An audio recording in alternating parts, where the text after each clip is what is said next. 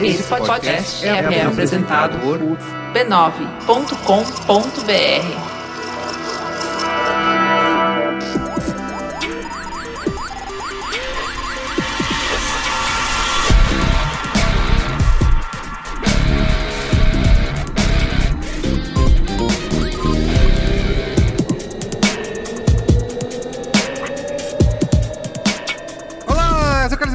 esse é o Braincast número 261. Estou aqui hoje com Alexandre Marão, Olá, Braincasters! Cristiano Dias Boa noite, internet, boa noite, Brasil. Você tá gritando hoje, Carlos Erigo? e Luiz Assuda, de volta. Oi.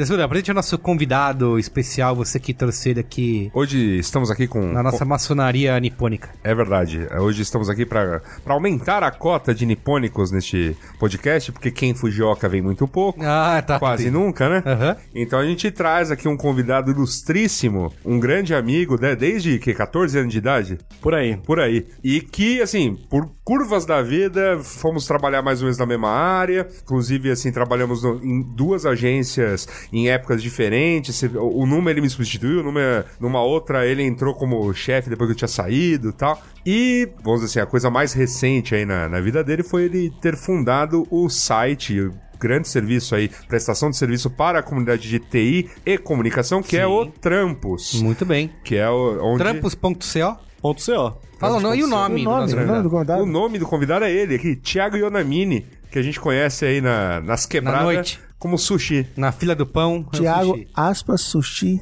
Ionamini. e Anonimo. Boa noite, gente. É um prazer. Muito obrigado pelo convite de estar aqui. Aí, ó. Aí. Ó, pô, Muito bacana. Firmeza, bacana, bacana. E hoje aqui no oferecimento de HP, a gente vai falar como começar uma empresa, né? Um projeto, um negócio. Por, i- por isso convidado. Exatamente. Né, Um gente? Ah, empreendimento. Gastando um empre- empreendimento, muito bem. Gastando pouco dinheiro, né? Aí. Com nenhum ou quase nenhum dinheiro. Muito bem. Diz a lenda que a gente tem. Nossa, esse, casos. com essa chamada, esse programa vai bombar. Por quê? Porque todo mundo quer saber isso. Ah, eu tava esperando a É, a gente estava ironizando. Quero minha mensalidade da Maranada de volta. Achei que era uma Maranada, não veio. Quando eu falo uma coisa séria, Me me preparei, me sério. preparei. Não veio. Mas, Carlos Merigo, tem eh, coisas pra você falar antes de começar a pauta? Momento antes. Muito obrigado. Momento antes aqui, ó. Avisando pros desavisados Ah, que os comentários agora, você tá chegando agora em 2018, numa, né? numa decisão Unilateral. unilateral, agora fica no fim do programa. Por quê? Porque você, o que você ouvinte de longa data, que é da geração comentário no início do programa, vai fazer? Você vai pegar esse Braincast e outros Braincast vai mandar pro amiguinho, vai viralizar, vai criar praticamente uma emo aí dos podcasts. Tipo, candidato, se você trouxer dois amigos para votar, leve para dois amigos. E esse amiguinho, se ele começar a ouvir o podcast e a gente ficar falando comentário do programa anterior, um amiguinho e amiguinha vai desistir. Isso. Então vai lá pro final comentário pra gente ter aquele papo É lá- amigo. Lá, no final mesmo, depois do Qual é a Boa. Depois do Qual é a Boa, É pós-créditos do Braincast pós-créditos. chamado. Eu tô muito emocionado, porque depois de encher o saco de vocês durante tanto tempo, finalmente É isso. esses comentários saíram da frente. Então, um recadinho rápido, porque senão não adianta nada, vai Não continuar longo nada, da mesma maneira. Agradecer aos nossos patronos, quem colabora lá e, Uma agressividade. e assina o Braincast em patreon.com.br Braincast ou no apoia.se barra Braincast e faz parte da Brinquesteria Gourmet, né? A melhor Essa grande brinquesteria gourmet, né? Em que a gente discute os rumos do país, do mundo e dos podcasts. Tá, então, bem divulgar nossa família B9 de podcasts lá em b9.com.br barra podcasts, né? Por exemplo, essa semana discutimos a pronúncia do é Rotten Tomatoes, é Rotten Tomatoes. Rotten. Rotten Discussões Tomatoes. importantes. Importantíssimas. Mas é Rotten Tomatoes ou Rotten Tomatoes? Rotten Tomatoes. Ah, Tomatoes, Rotten Tomatoes. Tomatoes e o Rotten Tomatoes. E lá nessa página tem Braincast, né? Na página de podcasts Isso. tem Braincast. Tem Braincast. E tem Mamilos. Tem, Tem Zing. tem, E tem Tecnicalidade. Tem. E tem Naruhodô. tem. E tem Poco Pixel. Isso. E Caixa de Histórias. Exato. E cinemático. E Mupoca, galera, Mupoca. Você sabe que Mupoca vai ter, vai ser gravado, vai, está, tá empatado com o Braincast em regularidade aí, neste ano de 2018. Olha só, esse é o ano do Mupoca no Brasil. Esse é o ano do Mupoca no Brasil. Escre- escrevam isso aí, galera. Por último, recadinho. Assine o nosso robozinho, né? Ou converse lá no, com o nosso robô no Facebook, no m.me barra B9 Podcasts. Toda vez que sair um podcast novo, o robozinho te avisa Na hora, na e você não perde nenhum. Você também, se quiser ouvir, tanto pelo seu aplicativo preferido, pela página do B9, ou também pelo Spotify, que a gente tá lá, todos os nossos podcasts, ou no Deezer, tá? É Pra mandar procurar. pro amiguinho, melhor ainda. Muito bem. Vamos pauta, qual é a pauta? Vamos lá. Pum, pum, pum, pum. Pum, Você tá, tá gravando aí Caio, Caio, pronto, você já tem a vinheta. uma nova vinheta. Que merda essa vinheta. Ai, caceta. Vou pra pauta. Informe da gerência.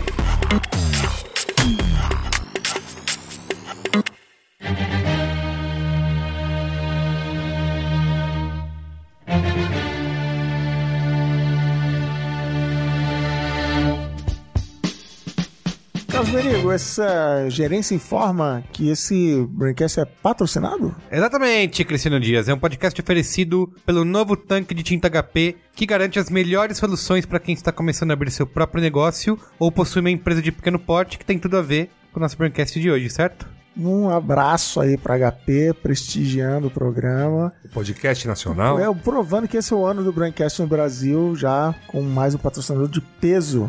Obrigado. Mas o que, que é? O que, que é o tanque de tinta HP, Carlos? O tanque de tinta HP, que é uma excelente escolha para quem está abrindo seu próprio negócio ou quem está em casa mesmo empreendendo, né? Como a gente vai falar nesse programa, tem diversos modelos. São tanques que imprimem grandes volumes a um custo por página extremamente baixo e já vem com tinta para imprimir 5 mil páginas em preto e 8 mil coloridas. É muita página. Mas pode ter certeza que você vai usar. Porque, olha, só pra abrir uma empresa, o que você vai imprimir de contrato, meu amigo. Caraca, contrato é social, é papelada pra Receita, é papelada pra Jusesp. Você vai imprimir muita coisa. Isso tem, é verdade, Tem meu. coisa que só imprimindo. E tem um outro lance muito legal do novo tanque de tinta HP, é que vocês lembram, né, que trocar lá o cartucho de tinta né, da impressora, né, geralmente rola ali um, uma, uma sujeira, né, rola uma complicação, né, e com o novo tanque de HP, ela facilita o seu dia a dia do empreendedor, porque o reabastecimento é muito simples, não derrama, não faz sujeira, certo? Não, fora de que se for 5 mil páginas, 8 mil páginas, não tem que ficar trocando. Ai, acabou, troca, cadê? Não tem, tem preto, mas não tem colorido, tem colorido, mas não tem preto. Você tem paz de espírito de 5 Ah, você, mil, não, 8 você- mil você páginas. não precisa se preocupar, você basicamente esquece do assunto. Né? Exatamente. E você, com o aplicativo pro seu smartphone, o HP Smart, você pode imprimir ou digitalizar de onde você quiser, tá? Olha Só fantástico. usando o celular. Mas Mandou aí- pelo celular, imprimiu. Exatamente. Legal. Digitaliza também. Tenho uma pergunta pra você. Eu- Hoje tem uma impressora que não está nesse maravilhoso mundo do tanque de tinta HP. Me lasquei? Tem que senta e chora? Não, Cristiano Dias, porque HP facilita a sua vida. Se você tiver uma impressora que não oferece esse melhor custo-benefício para sua empresa, para você que está começando com o seu negócio e quer economizar, é só você levar ela numa Calunga, né? Que tem diversas em várias localidades. diversas localidades e você ganha 200 reais de desconto na compra de um tanque de tinta HP. Olha aí, Tá? agora. Você renova e a HP recicla. Bonito isso. Então, partiu, partiu Calunga. Quem quiser saber mais sobre o tanque de tinta HP, é só acessar o site hp.com.br barra tanque de tinta, tá? Vou colocar aí no post desse Braincast, também na descrição lá no SoundCloud, no seu iTunes, todo o link para você clicar. Mas já anota aí, hp.com.br barra tanque de tinta, Boa. tá bom? Boa.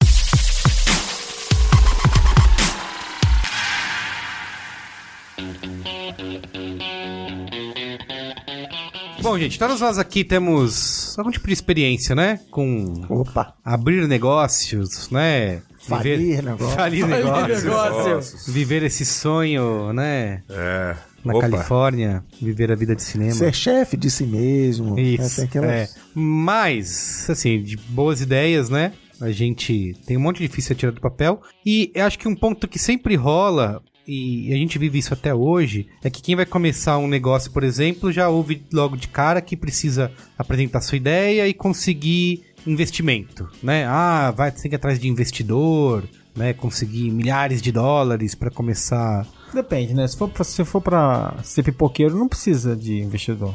Eu tô esperando maronada, cadê? Não? Não, gente, porque a gente fica também só imaginando coisas super, hiper, mega complexas. Vamos... Não, a gente fica esperando uma maronada. A Mas o ponto é correto. Se você vai fundar um negócio mais simples. Uma confecção, um Não, confe- food não. truck. Confecção um- é caro, confecção é caro. Fala com o Jari Herrero pra você saber quanto é cara a matéria-prima um- dele. Fazer miçanga pra ajudar o povo de Humanas. Isso. Mas não, mas o exemplo é bom. Tipo, pipoca você tem que comprar o, né, o, o São coisas mais fogareiro, a simples, o meu panela e o é milho. A não ser que seja uma muito pipoca milho. gourmet, né? Que nem tá. É, Pipoqueria. é. Pipoqueria. Sal rosa do É que eu Himalaia acho que pra, assim, pra- no, O seu Cristiano, o Cristiano é uma pessoa que tem uma, uma máxima que é dizer que o, o que dá dinheiro de verdade são aqueles negócios que não são aquela coisa que você fica assim imaginando coisas mega Ah, é? sofisticadas. Tem essa máxima, Cristiano? Eu nunca ouvi. Eu sou sinistro mesmo, cara. Eu falo uns negócios É inteligentes. porque acho que no imaginário da nossa audiência, né? Aham. E no nosso próprio, é, as pessoas estão querendo trabalhar com transformação digital, né? Sim. Com- Não, claro. é, ou Vou não. criar um disrupção, vou criar um app, vou criar um Criar um, serviço. criar um app é meio 2000 e quanto? Ainda- Mas ainda rola. É. Então acho que é um caminho que a gente pode. Não, claro, e a gente vai falar disso com toda certeza, mas o meu ponto é que eu também queria desmistificar a ideia de que nem tudo é isso, né? Você Não, também tem- abre negócios muito simples que não precisam dessa sofisticação toda. Tem até um nome bonito pra isso que é o Bootstrap. Que é você famoso, você tirou dinheiro do bolso e bancou a operação até ela ser lucrativa, sem investidor, até pra você poder manter Bom, o você controle investiu criativo e dor, tal. né?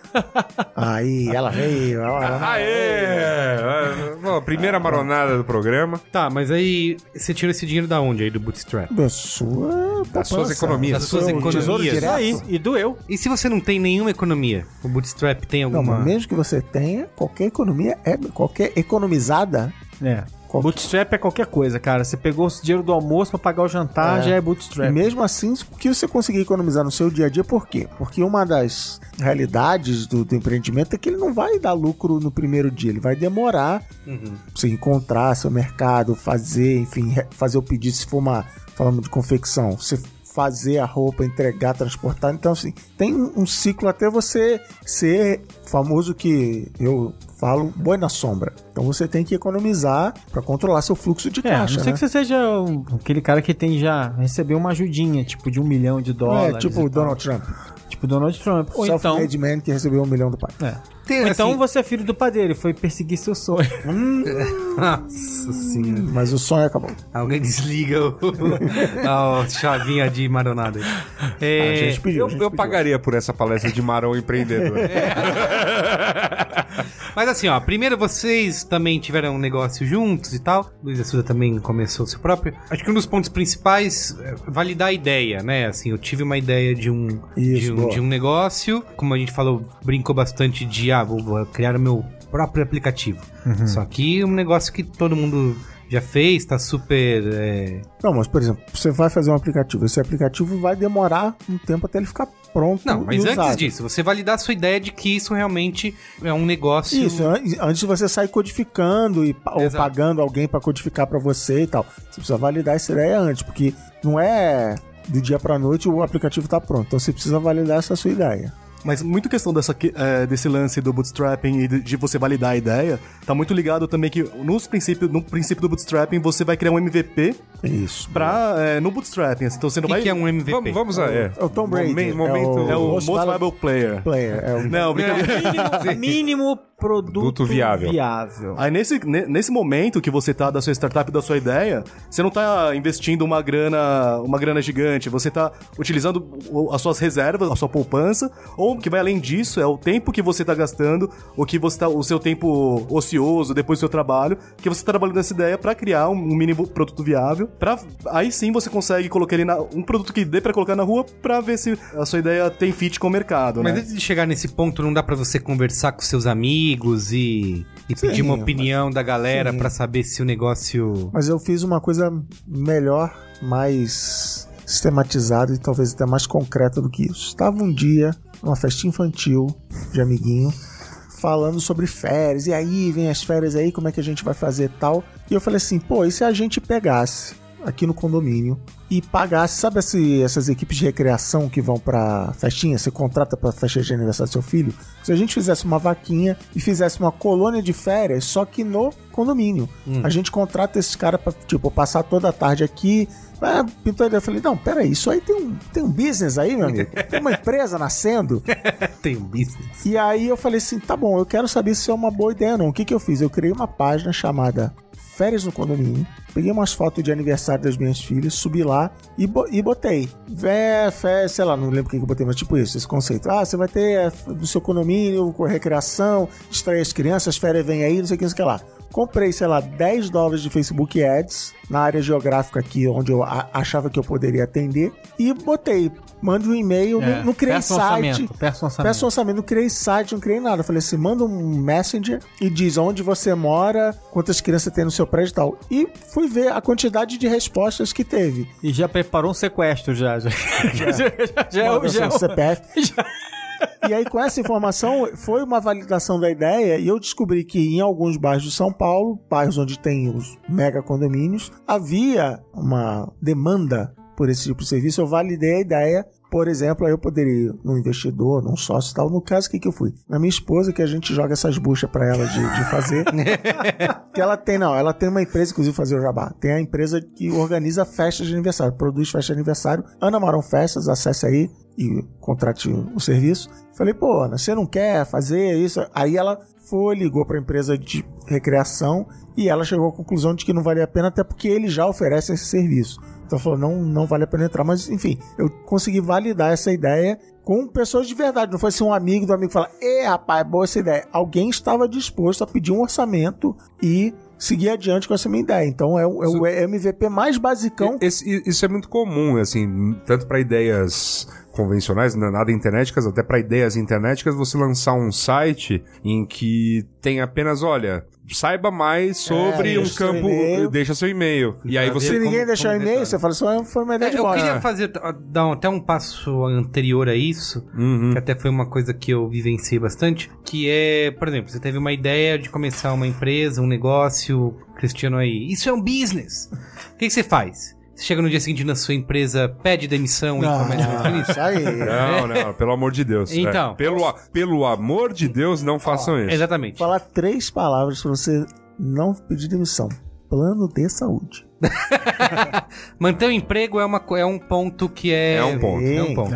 Você... Eu- então, eu mantive Thiago. o meu emprego, eu, eu criei o Trampos em 2008, e que também foi o MVP mais barato da história, assim, foi uma conta de- no Twitter. Então, Ah, não- é verdade, eu não gastei eu nada, disso. eu, eu criei aquela conta e fui verificando que cada vez mais tinha mais aderência àquele tema, naquele meio, naquele momento, né? E aí, assim, de 2008 até 2011, que foi o meu último emprego, eu fiquei esse tempo todo trabalhando das 8 às 6 no meu, no meu emprego normal, e à noite, todos os dias, umas 3, 4 horas, fazendo esse projeto que eu tava ainda pensando como transformar ele num produto, mas é uma coisa assim que foi feito durante o meu período de ociosidade e que eu fui mantendo até o momento que ele começou a me render igual ao que eu recebia no meu emprego regular. Aí quando eu tava pensando, aí a, balança foi a seguinte, quando eu consegui receber a mesma coisa, trabalhando metade do que eu tava trabalhando, eu pensei que eu poderia sair do meu trabalho regular e se eu trabalhasse às 8 horas, e que é uma mentira, você não vai trabalhar 8 horas, mas você vai, eu, eu poderia ganhar muito mais do que o que eu tava recebendo de salário. Então assim, na verdade foi um, era um plano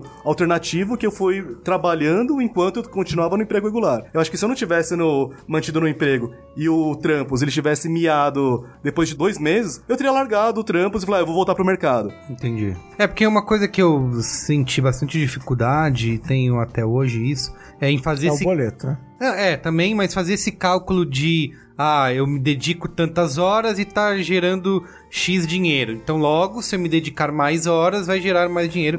e não necessariamente mas eu isso acho- é verdade. mas, né? mas eu acho que esse na, esse, na verdade, não é um. Não é uma conta, é um raciocínio. Assim, serve pra te impulsionar a correr mais atrás. Porque, assim, obviamente, a gente tem que também colocar que se você só levar um negócio apenas no seu tempo livre, ele não vai. questão tem de uma, foco, Não, tem é uma, não, de tem uma hora que ele vai parar, né? Ele vai Sim, estacionar. ele vai estacionar. É, e a sua sua tem uma hora que ele vai- precisa da sua atenção exclusiva pra ele levantar voo de verdade. Isso. Então, assim, esse raciocínio colocaram, se, se você chegou nesse ponto de, oh, peraí, já tá dando um dinheiro, então significa que se eu dedicar mais umas horas pode cobrir os, né, a vida que eu levo só no, no meu emprego regular, é um raciocínio que te impulsiona a, a sair e, e realmente, vou me dedicar a isso. E mas é um acho que, mas não, é, não que ele seja verdadeiro. Sim, sim. Não, não que ele Sim, seja é- verdadeiro. é que assim, Você não vai que- dobrar a sua renda na conta dele, você não vai dobrar, entendeu? Exato. É que acho que assim, tem, tem que pensar nisso no momento que você tá preparado para ter uma escalabilidade. Quando você tem uma projeção de, de horas, eu acho que dá para você pensar, sim, numa proporcionalidade.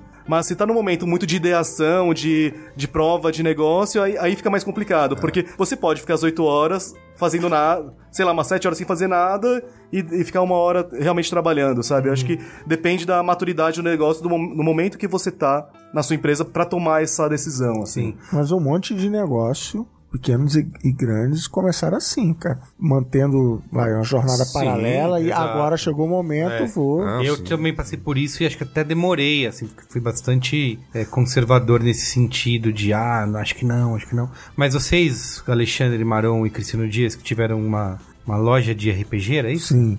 Loja de RPG e quadrinhos. Como que funcionou isso aí? Vocês largaram os empregos e, e vou fazer? Não. Ah, mas a gente era bem moleque, A né? gente ganhava mal. A gente ganhava bem Não, mal. a né? gente. Então, a nossa chama viabilização econômica veio de cortar custos numas decisões até que teoricamente são erradas, mas era o que a gente tinha. Então, a- a- uma das. Já, já dizia uma das regras do, do comércio é que é location, location, location, é o ponto de venda, onde vai estar a tua loja é fundamental. Como a gente não tinha dinheiro para alugar uma Pra loja um na rua, rua, né? a gente alugou uma sala, um escritório e confiou na propaganda, no- na panfletagem, no marketing, no boca a boca, no jornalzinho de bairro para levar os clientes. E a gente deu uma sorte gigante, gigante, porque a história onde a gente alugou uma sala era um curso de inglês lá no bairro que ele mudou para outro lugar. Então, um andar inteiro liberou todas as salas ao mesmo tempo. A gente pegou uma das salas e no fim do corredor era um curso de desenho.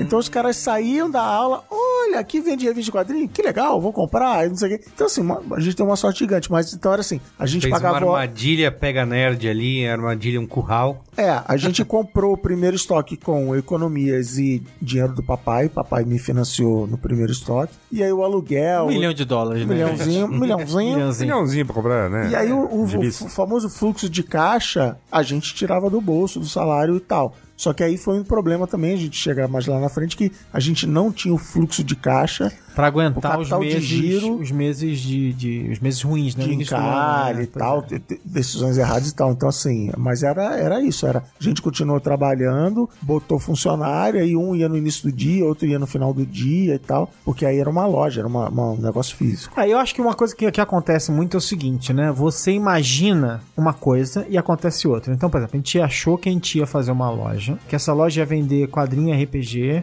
e que a gente e que, e que a gente Ia mais RPG do que o quadrinho. É, e que a gente ia virar uma editora, que a gente ia editar produtos depois, a gente ia editar livros e, e coisas do Ia tipo. comprar Marvel. Era o terceiro passo. né? E aí, no- e, e o que aconteceu, na verdade, foi no meio do Naquela caminho. época tava baratinho, hein? É. No meio do caminho, as condições mudaram. É, apareceu um jogo que mexeu com tudo, que foi o Magic na época, era um jogo de carta. Que aí o RPG saiu, do, saiu um pouco do, do, do- do eixo. O jogo de cartas passou a dominar. E aí a gente passou a, a fazer mais sentido fazer evento de jogo de carta do que evento de RPG, do que qualquer O outra que, que a coisa. gente fez? A gente pivotou. Olha aí a palavra. Copa do Mundo de Buzzwords.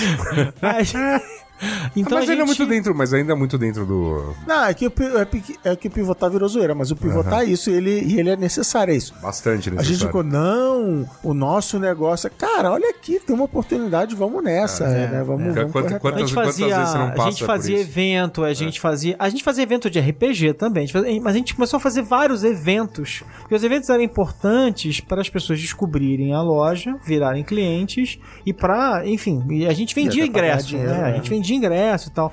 E, e virou uma forma legal, é saudável de ganhar uma grana e tal. Então você vai descobrindo, você, sem- você tem que se adaptar. Você tem que ter jogo de cintura, se, mex- se mexer e se adaptar o tempo todo. Vocês fizeram o tal do plano de negócios que todo mundo fala? não, não. A gente foi mega no Tinha um esboço de negócios. A gente sabia, a gente tinha o plano de negócio máximo de detalhe que era a margem que a gente queria cobrar, vou comprar por tanto, vou vou vender por tanto, e aí uma um, um- literalmente um chute de quanto a gente ia faturar e tal, mas assim, foi até bem responsável assim, mas durou dois anos. Dizem que tem a estatística de que Empresas empresa fecham no primeiro, fecha no né? primeiro, não sei quantos, a gente durou dois anos assim. Ma- ma- Mas eu acho assim, E acho veio que- o plano econômico no meio, É, né, na época de é, plano econômico. Mas acho que no meio do caminho tem uma coisa interessante que é assim, tipo, a gente certamente. Ah, a gente cometeu vários erros, mas também a gente não era completamente imbecil e irresponsável, entendeu? Tipo, a gente achou que a gente estava fazendo bastante coisa com conhecimento limitado ali que a gente tinha naquele momento, entendeu? A gente planejou algumas coisas e tal, e aí faltou combinar com a realidade. Os- né? Não, e, outra, e aí um contraste, isso foi em 1992, 93, sei lá que ano foi, primeira metade dos anos 90, e mais ou menos 10 anos depois, aí você falou lá no início, o empreendimento digital, que a gente falou no programa sobre 15 anos de B9, que eu vi Lago, hospedagem de site, que aí segue muito esse modelo que você está falando. Eu ouvia por aí que as pessoas precisavam hospedar o site, mas o serviço que tinha era ruim, e a tecnologia me permitiu ter um, um negócio que do dia 1 era lucrativo. Era lucrativo em 10 reais, mas era lucrativo. Que era assim: eu vou comprar um terreninho de que cabe três sites e vou sublocar esse terreninho para três caras. Aí, na hora que chegar o quarto cliente, eu pego um terreninho de cinco. Então, assim, como era um negócio digital, já em cima de tecnologias, nuvem nem existia, mas já era uma pré-nuvem. Então, assim, ah, legal, você precisa disso aqui. Então, beleza, o meu Homem-Hora não paga do suporte, então, mas assim, vou provando aquilo e eu só fui, que nem o Sushi, parar e só viver daquilo, acho que três anos depois, entendeu? Então eu ia, era isso, eu tinha um emprego, Era sustentado pelo B9. Era sustentado. É, que, aí não, né? é que aí Esse não, não pagava. É, é, só, É só dava custo. Aumenta a banda aí que depois eu pago. Olha aí. Mas Olha era- aí. é, foi uma, a história do caramba, eu vou largar meu emprego foi até mais bizarra, assim, que eu tinha emprego, a empresa começou a ir mal, começou a atrasar o salário, e eu vi que os boletos estavam em dia, assim, eu não tinha nem controle financeiro, a gente já fez um, um braincast sobre isso, e caramba, não me endividei, opa, deixa eu ver aqui, caramba, essa minha empresinha aqui, ela já é capaz de pagar minhas contas, então tá, então, um belo dia onde eu trabalhava faliu, eu não fui procurar outro emprego, eu falei, não, beleza, eu vou continuar fazendo isso aqui e tentar aí aumentar, e aí a conta que o Sushi fez, não, se eu me dedicar mais horas, o que, que eu consigo fazer? E você fez plano de negócio? Não, Teve- não. é, no começo foi muito no freestyle, assim, né? Nem pensava tanto. Na verdade, acho que eu nem tinha muita ferramenta pra isso, né? O primeiro plano de negócio que, a gente- que eu fui fazer foi quando eu tava na busca do primeiro investidor. Que aí precisava colocar tudo certinho, uma planilha, projeção, colocar o que, quais são os nossos próximos passos, quais são as nossas forças e fraquezas, qual, qual- é, estabelecer tudo direitinho, assim, mas quando eu tava no Bootstrap, eu só devia pra mim mesmo a- a- as contas e eu não tinha, eu não tinha chefe, né? Então eu não, eu não me preocupava em fazer plano de negócio, assim, e, e que na verdade também eu acho que, é, no, no meu caso, em particular, eu acho que não, não vale a pena generalizar, mas é, no meu caso, se eu tivesse estabelecido um plano de negócio, eu teria chutado errado e teria desencanado da, É. da minha empresa, assim, sabe? Logo Você no sabe começo. que a gente gravou um. Eu gravei um código aberto com o Flávio Pripas, lá do Cubo.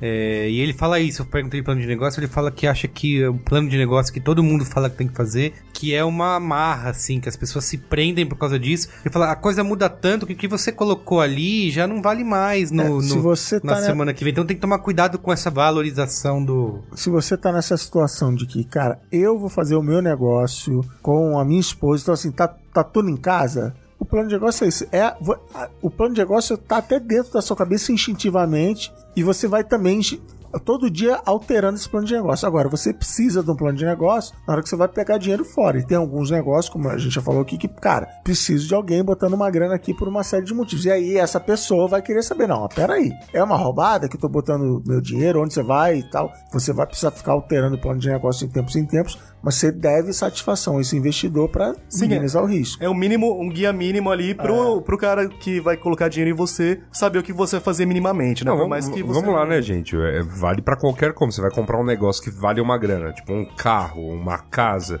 Você vai pesquisar, você quer saber todas as informações. Se você, você queria ter uma máquina de raio-x pra ver se não tem cano podre na casa, né? Você queria, você quer, você quer levar um mecânico de confiança pra ver seu carro.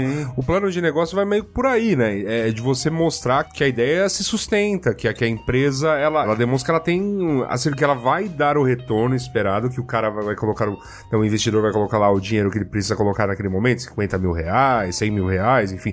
Geralmente, né, grandes investidores estão falando de quantias maiores, meio milhão, um milhão. Ele vai colocar aquele dinheiro lá e daqui um ano, dois anos, não sei quando o plano de negócios prevê o retorno, ele vai ter aquele um milhão de volta e mais não sei quantos, né? Mais não sei ele quer quantos. saber isso também. Ele quer saber, não, eu tenho um milhão aqui no Tesouro Direto. Pra eu botar esse um milhão na sua mão, você tem que me pagar mais do que esse o Tesouro investimento Direto. que eu tenho hoje. Sim. Como você vai retornar isso? Aí, você- aí o que, que você vai dizer? Bom, com esse um milhão eu vou contratar cinco pessoas, alugar uma sala maior para caber essas cinco pessoas, comprar um computador, não sei o que, e essas cinco pessoas vão entregar mais isso, isso e isso, portanto aumentar o meu faturamento, portanto, então assim, são essas contas que você vai mostrando, entendeu? Como daqui a um ano eu vou ser capaz de te pagar de volta juros, sei lá o que, dividendos, né? Para você ter esse dinheiro de volta. Então, o motivo básico do plano de negócio é esse. Agora, tem investidor que fala, cara, animal, achei tua ideia legal, vamos lá, então mais flexíveis. E quando você está fazendo por conta própria, o, o plano de negócio está no seu coração. Só coisa bonita hoje. E assim, o que, que a gente pode dizer que nós utilizamos aqui pra economizar nesse início de negócios? Uma coisa que o Yasuda uma vez me falou, ele, era aquela tabela de precificação, né? Que você colocou. Cara, tem valor de tudo, até do copo que você usa Tem. e que aquele copo tá se desgastando conforme o. Depreci- Depreciação. É o nome, nome do termo, é depreciação. Conta como que é isso daí. Antes é é legal falar que assim, meus negócios estão, não estão milionários. É, isso não importa, o que muito importa é que está no seu muito coração. pelo contrário, tô fechando uma empresa agora para abrir outra, então estamos num momento aí. E voltei a ser empregado, então também é importante deixar claro que hoje eu estou trabalhando, tipo, prestando serviços para um. Não é um cliente, é um. O cara me trata como funcionário, apesar de não ver haver vínculo e. A reforma trabalhista está aí, A reforma trabalhista está aí, né? Não, é- o duro é que o patrão não tá nem neste país, é, é nesse nível. Mas beleza. O ponto é que quando lá atrás, lá atrás, quando eu saí de agência, a gente gravou aquele glorioso programa 24, saí de agência agora que nunca mais esteve nas nossas interwebs, eu. Você precisa de um remake. Esse precisa. Agora vamos fazer voltei pra agência. E agora? Não, agora? não, não, ainda não foi, voltei pra agência, galera. Ô, como, calma, on, não foi. O que aconteceu na época é que eu tava, sim, perdidão, tal, vendo o que fazer, e aí começaram a surgir uns frilas. E essa que foi a verdade. Surgiram uns frilas. O primeiro frila que eu fiz foi dentro de uma agência. Foi pra fazer um trabalho que eu falei, não, não acredito que é é só isso. E pagava uma fábula, assim, um dinheiro que eu não tinha visto enquanto funcionário. Pra fazer, assim, muito pouco. E aí eu lembro de ter feito uns cálculos, do tipo, ah, vou gastar lá, ir lá pra essa agência X dias por semana pra, tipo, estar lá, prestando serviço lá, vou gastar tanto, porque vou almoçar, metrô, aquela coisa toda, trem, né? No caso, as agências tinham que pegar trem, né, pra chegar lá CPTM, beleza, chegar lá, depois voltar, mesma coisa, aí tal, aí o computador, né, aí, aí entra essa, esse cálculo, eu tinha ouvido falar sobre depreciação, fui, fui dar uma lida a respeito, e todo e qualquer equipamento que eu colocasse na brincadeira de ter uma empresa, então o computador, pô, tô aqui usando o computador, como é que eu prevejo é, quando o computador vai quebrar e se ele e quando isso acontecer, se eu vou ter dinheiro para comprar. Então é, aí existe esse cálculo, né? É um cálculo que você coloca no, no preço de tudo que você faz, que basicamente a cada hora que você utilizou daquele computador, é, tem uma porcentagem ínfima lá do que você cobrou do seu cliente, que meio que fica guardado no caixa para assim, quebrou ou deu o prazo máximo lá de depreciação, que é, sei lá, você calculou que teu computador ia durar 5 anos, 5 anos você tem dinheiro pra, tipo, jogar fora do computador e comprar um novo. Quem eu vejo que nunca faz, ou quase nunca faz essa conta, por exemplo, é a galera que dirige Uber e afins. Ah, o cara fala, ah, eu vou sim. tirar tantos reais por dia, vou tirar 100 reais por dia, 50 eu vou botar na gasolina, lucro 50, bota 50 reais no bolso todo dia. Não. Não. Não. Você começa assim. Você vai almoçar onde? Você vai voltar pra casa pra almoçar? E aí bateria, isso aqui. Você, vai, você tem a manutenção do carro que você tem que fazer de tantos e tantos quilômetros. Você tem o óleo, você tem isso, o Isso. seguro, quebrou. Daqui cinco anos esse carro já tá ba- no bagaço. Quanto você pagou nesse carro? Então, assim, é muito, muito, muito recomendável que você bote tudo isso numa planilha. Sim, sim. Eu tinha feito. Foi legal você citar o exemplo do Uber, porque eu tinha. Uma das coisas que eu fiz nessa época foi vender o carro. E justamente porque entra a depreciação do carro entra nesse cálculo, né? Então, é, por que, que não vale a pena ter um carro se você tem um deslocamento? ah, Na época a conta era 12 quilômetros. Mas se você se desloca menos que 12 quilômetros na cidade de São Paulo, não valia a pena ter um carro. Valia a pena andar de táxi na época. Isso porque depois surgiram, né? Uber, Cabify, 99 aí, é, é, com serviços ainda mais baratos. Então, é, a conta realmente bateu. Eu, fi- eu fiz o cálculo lá, enfim, gastava X com o meu carro, testei um, um mês lá, andar só de táxi, ia de táxi assim, pra padaria, ia de táxi, pra coisa que eu faria até a pé. Eu tava pegando táxi naquele mês e eu gastei metade daquele valor que tava calculado tudo: depreciação, seguro, manutenção, tudo, tudo, tudo do carro. Aí eu falei, cara, beleza.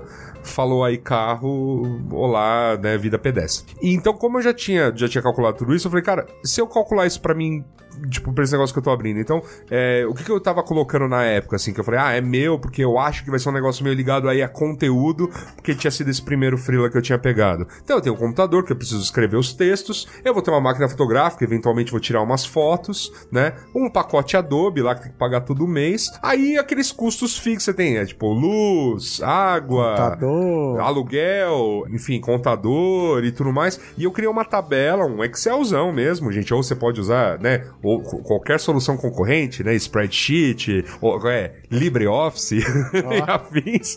Mas você pode fazer uma tabela em que eu tinha o valor disso, quanto ele. Então, assim, para coisas que você sabe fixamente quando vem, então eu colocava lá o valor mensal delas. Então tá, isso, é, tipo, aluguel você paga por mês, água você paga por mês, luz paga por mês. Então tinha lá sabia quanto custava por mês. As coisas que eram bens, então computador, a máquina fotográfica, então eu colocava o valor dela total. Qual era a intenção de, daquilo? As coisas que iam por mês era é uma conta fácil. Eu só precisava saber mais ou menos, só para ter uma ideia de grandeza da empresa, quanto elas cust- me custariam num ano, então é multiplicar por 12, quanto elas me custavam por dia, que é dividir basicamente por 30, na verdade a conta certa seria 21, 22 dias úteis. E depois você pega esse número dos dias e divide por 8, só para saber quanto ela custa por hora.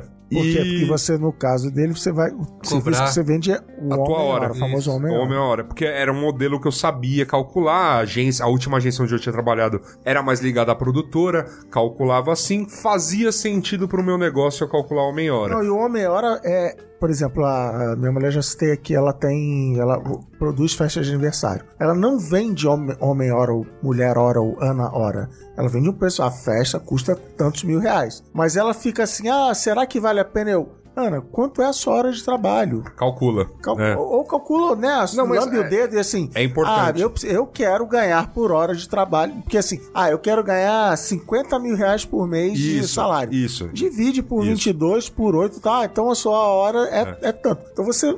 Chega aquela. Ah, vale a pena eu pegar isso por 300 reais ou não vale a pena eu pegar isso por... Então, mesmo quem, quem presta serviço, mesmo que não venda homem-hora, está vendendo homem-hora, porque você tem uma quantidade de horas pelas quais você pode se dedicar àquilo.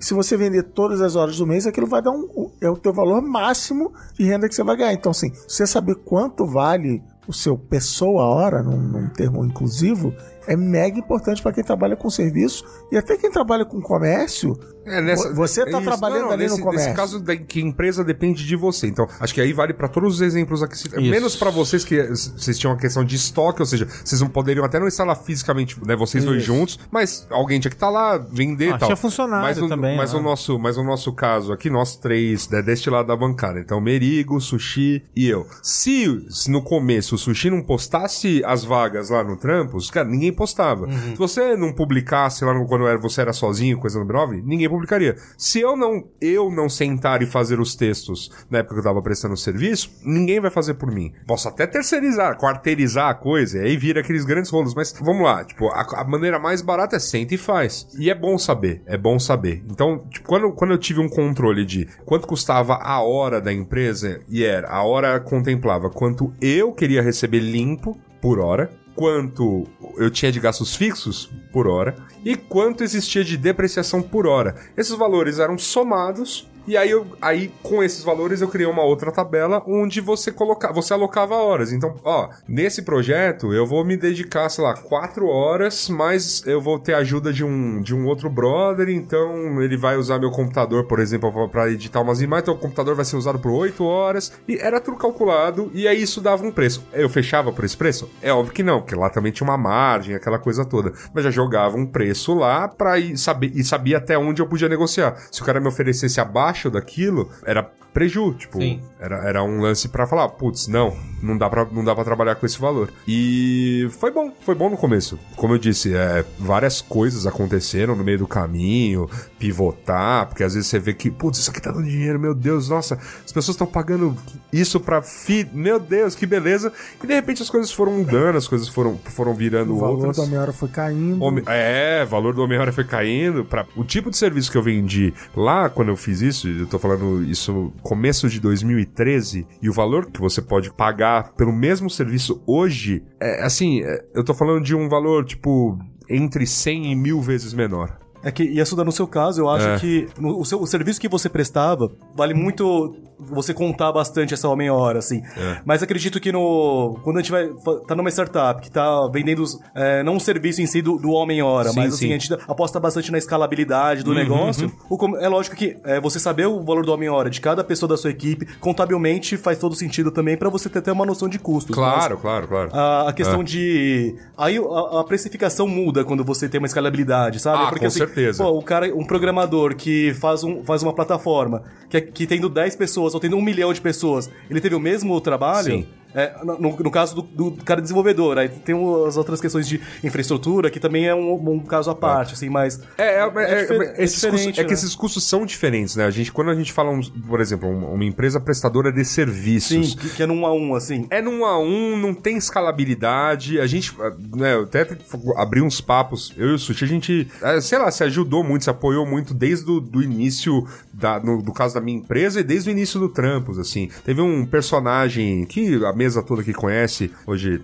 lá, tranquilo, fora do país, Pedro Porto, que, que na época nos recolocou em contato, porque um dia o Pedro Porto foi me oferecer. Ele, ele era nitidamente assim uma cilada, assim. Ele, e ele sabia tal, e eu percebi porque eu fiz as contas. Falei, putz, isso aqui não vai fechar a conta no final das contas, porque tudo bem, vai entrar uma bala de dinheiro. Era muito dinheiro bruto, mas você começava a tirar os, os custos daquilo. Eu falei, opa, Isso é uma. sinal, sinal de alerta. Sim. É, e aí, e eu, aí eu neguei, falei pra ele, expliquei e tal, não sei o que lá. E aí, o, na mesma época, o Sushi tava querendo validar o Trampos, aí o, o Pedro Porto virou e falou alguma coisa do tipo, cara. Vai falar com o Yasura porque parece que ele tem uma, uma ideia muito fixa na cabeça e não tinha nada, assim. Eu não tinha, eu não tinha ideia alguma do que eu ia fazer, mas foi muito bom que desde então a gente tem, tem trocado muito, assim. Tem trocado, tem trocado muita coisa da- da- de como funciona. E o Sushi sempre, sempre falava pra mim, cara, isso aí que você faz aí só vai dar certo se você escalar. E de fato, as empresas hoje que estão ficando Naquilo, naquilo que eu ofereci em 2013 foi quem escalou. Então eu tô falando de uma empresa que oferece conteúdo a preços irrisórios porque ele escalou. Seja com um, um trilhão de redatores escrevendo isso Brasil afora que recebem menos ainda do que, o, do que o valor que ele cobra pelo texto, seja com a questão que estamos, né, batendo as portas aí, que ela tá pronta, essa tecnologia já existe, a inteligência artificial que tá bolando textos mais rápido do que o já, Sim. mais rápido do que o ser humano. Você citou o caso aí, ah, preciso usar, vou fazer planilha, pacote Adobe, não sei o quê. Isso é outro ponto que, por exemplo, acho que quem começava um negócio anos atrás era muito refém desse tipo de ferramenta e custava caro, né? Lembra-se você, pacote Office, Você né? Era tinha uma... que comprar o pacote YouTube, não era Tinha que comprar, era uma, exato. era uma grande só agência. Você ia comprar tinha. disquete, né? É, do pacote. Office, licença e tudo mais. É. E a gente vive- vivemos uma era, né, Alexandre Marão? Como já Isso. diria Alexandre Marão. em que tá tudo na nuvem tem opções gratuitas pra tudo, Pra né? tudo. É, sei lá, hoje em dia você não precisa mais ter. Tem muito. Tem, é, eu acho que tem ferramentas incríveis que tem, que tem trials. Isso. Então você pode usar. Você, por exemplo, uma- um, um cidadão precisa usar um, o pacote Adobe ali por, um- por uns poucos dias, né? Por exemplo. Não, e ele precisa entregar um trabalho que com aquela grana ele vai poder que ele vai poder depois comprar assinar, né? Então ele tem 30 dias pra usar ali, pra testar, pra, pra... Tudo bem, pode ser mais limitado em termos de recursos e tudo mais, mas dá Uhum. Dá. usar aqueles 30 dias ali pra ele para entregar. Se não for tão necessário assim ser o pacote, né, líder aí do mercado de criatividade, existem opções gratuitas que assim, pra pequenezas funciona. Funciona, né? Eu tenho na própria Adobe, por exemplo, tem um negócio que é gratuito, que é o limitado, mas gratuito. E pra quebrar galho, por exemplo, de uma agência de mídias sociais, O Spark. resolve, que é o Spark. Então ele te. Pra você pegar, sei lá, uma determinada arte que já tá pronta e só ficar explorando né, ela em formatinhos Instagram, Facebook, aquela coisa, tudo mais, ela é ótima, é gratuita, tudo bem. Tem uma seleção limitada de coisas, mas conta com aquele Mas bom pra gosto, né? Visual da Adobe de tipo.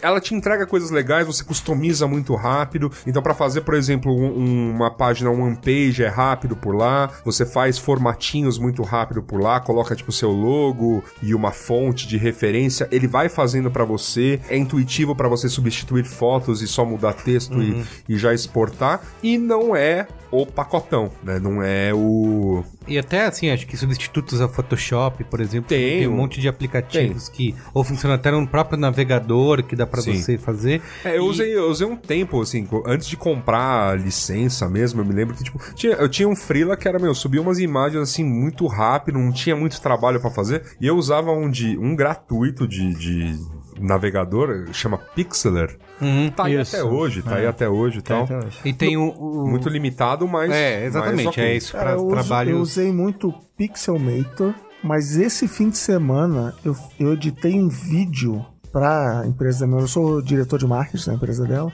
Eu editei um vídeo no Keynote.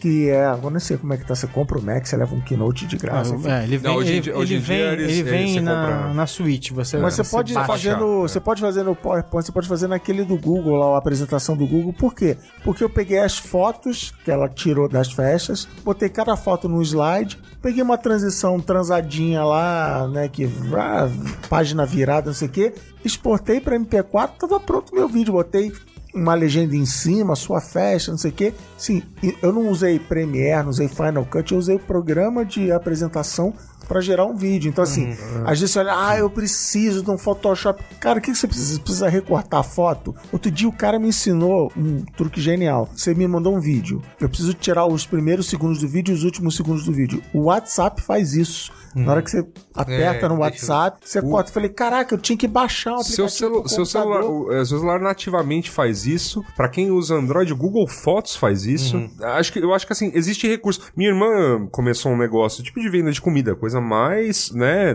não tecnológica, existente, mas ainda assim, um, um negócio que floresce aí. Vide, né? Exatamente, tá vendo? Não precisa nem tudo precisa É, ser uma é. startup tecnológica. E ela, e ela tá ali produzindo, é, tipo, ela nem veio me pedir ajuda nem nada, tá? ela tá ali produzindo as coisas dela no celular, tipo, te filmando, aí tá usando uns dois, três aplicativos todos gratuitos pra dar uma recortada, Botar ficar em uma- formatinho, Botar um lettering por cima. botar um lettering. Mas é isso aí. Você vai, eu Tem acho um que, é muito bom que eu gosto que é o Legend. Tem pra Android e iOS, que é isso. Você pega a foto, aí você bota um texto, ele faz uma bosta no teu texto, tipo, comida caseira na sua casa, que lá, e ele exporta pra MP4, você já sobe Sim. onde que você quiser e. A próprio pacote Office, você, as soluções do Google também, né? E as soluções do Office se tornaram, por pressão, nesse Ah, é? aspecto, melhores. Hoje, o, assim, vamos por partes, né? Mas ainda é pago. Existe o Google gratuito, se você usar como pessoa física, e existe o, o que hoje é pago, chama o que é hoje acho que é o nome é G, G Suite, né? É, G Suite, é. Que antes era Apps for Business, enfim, eles mudaram. Que existia um pacote Blogspot, lá no passado, quando você era uma pequena startup, tinha até cinco funcionários, então você precisaria de cinco contas arroba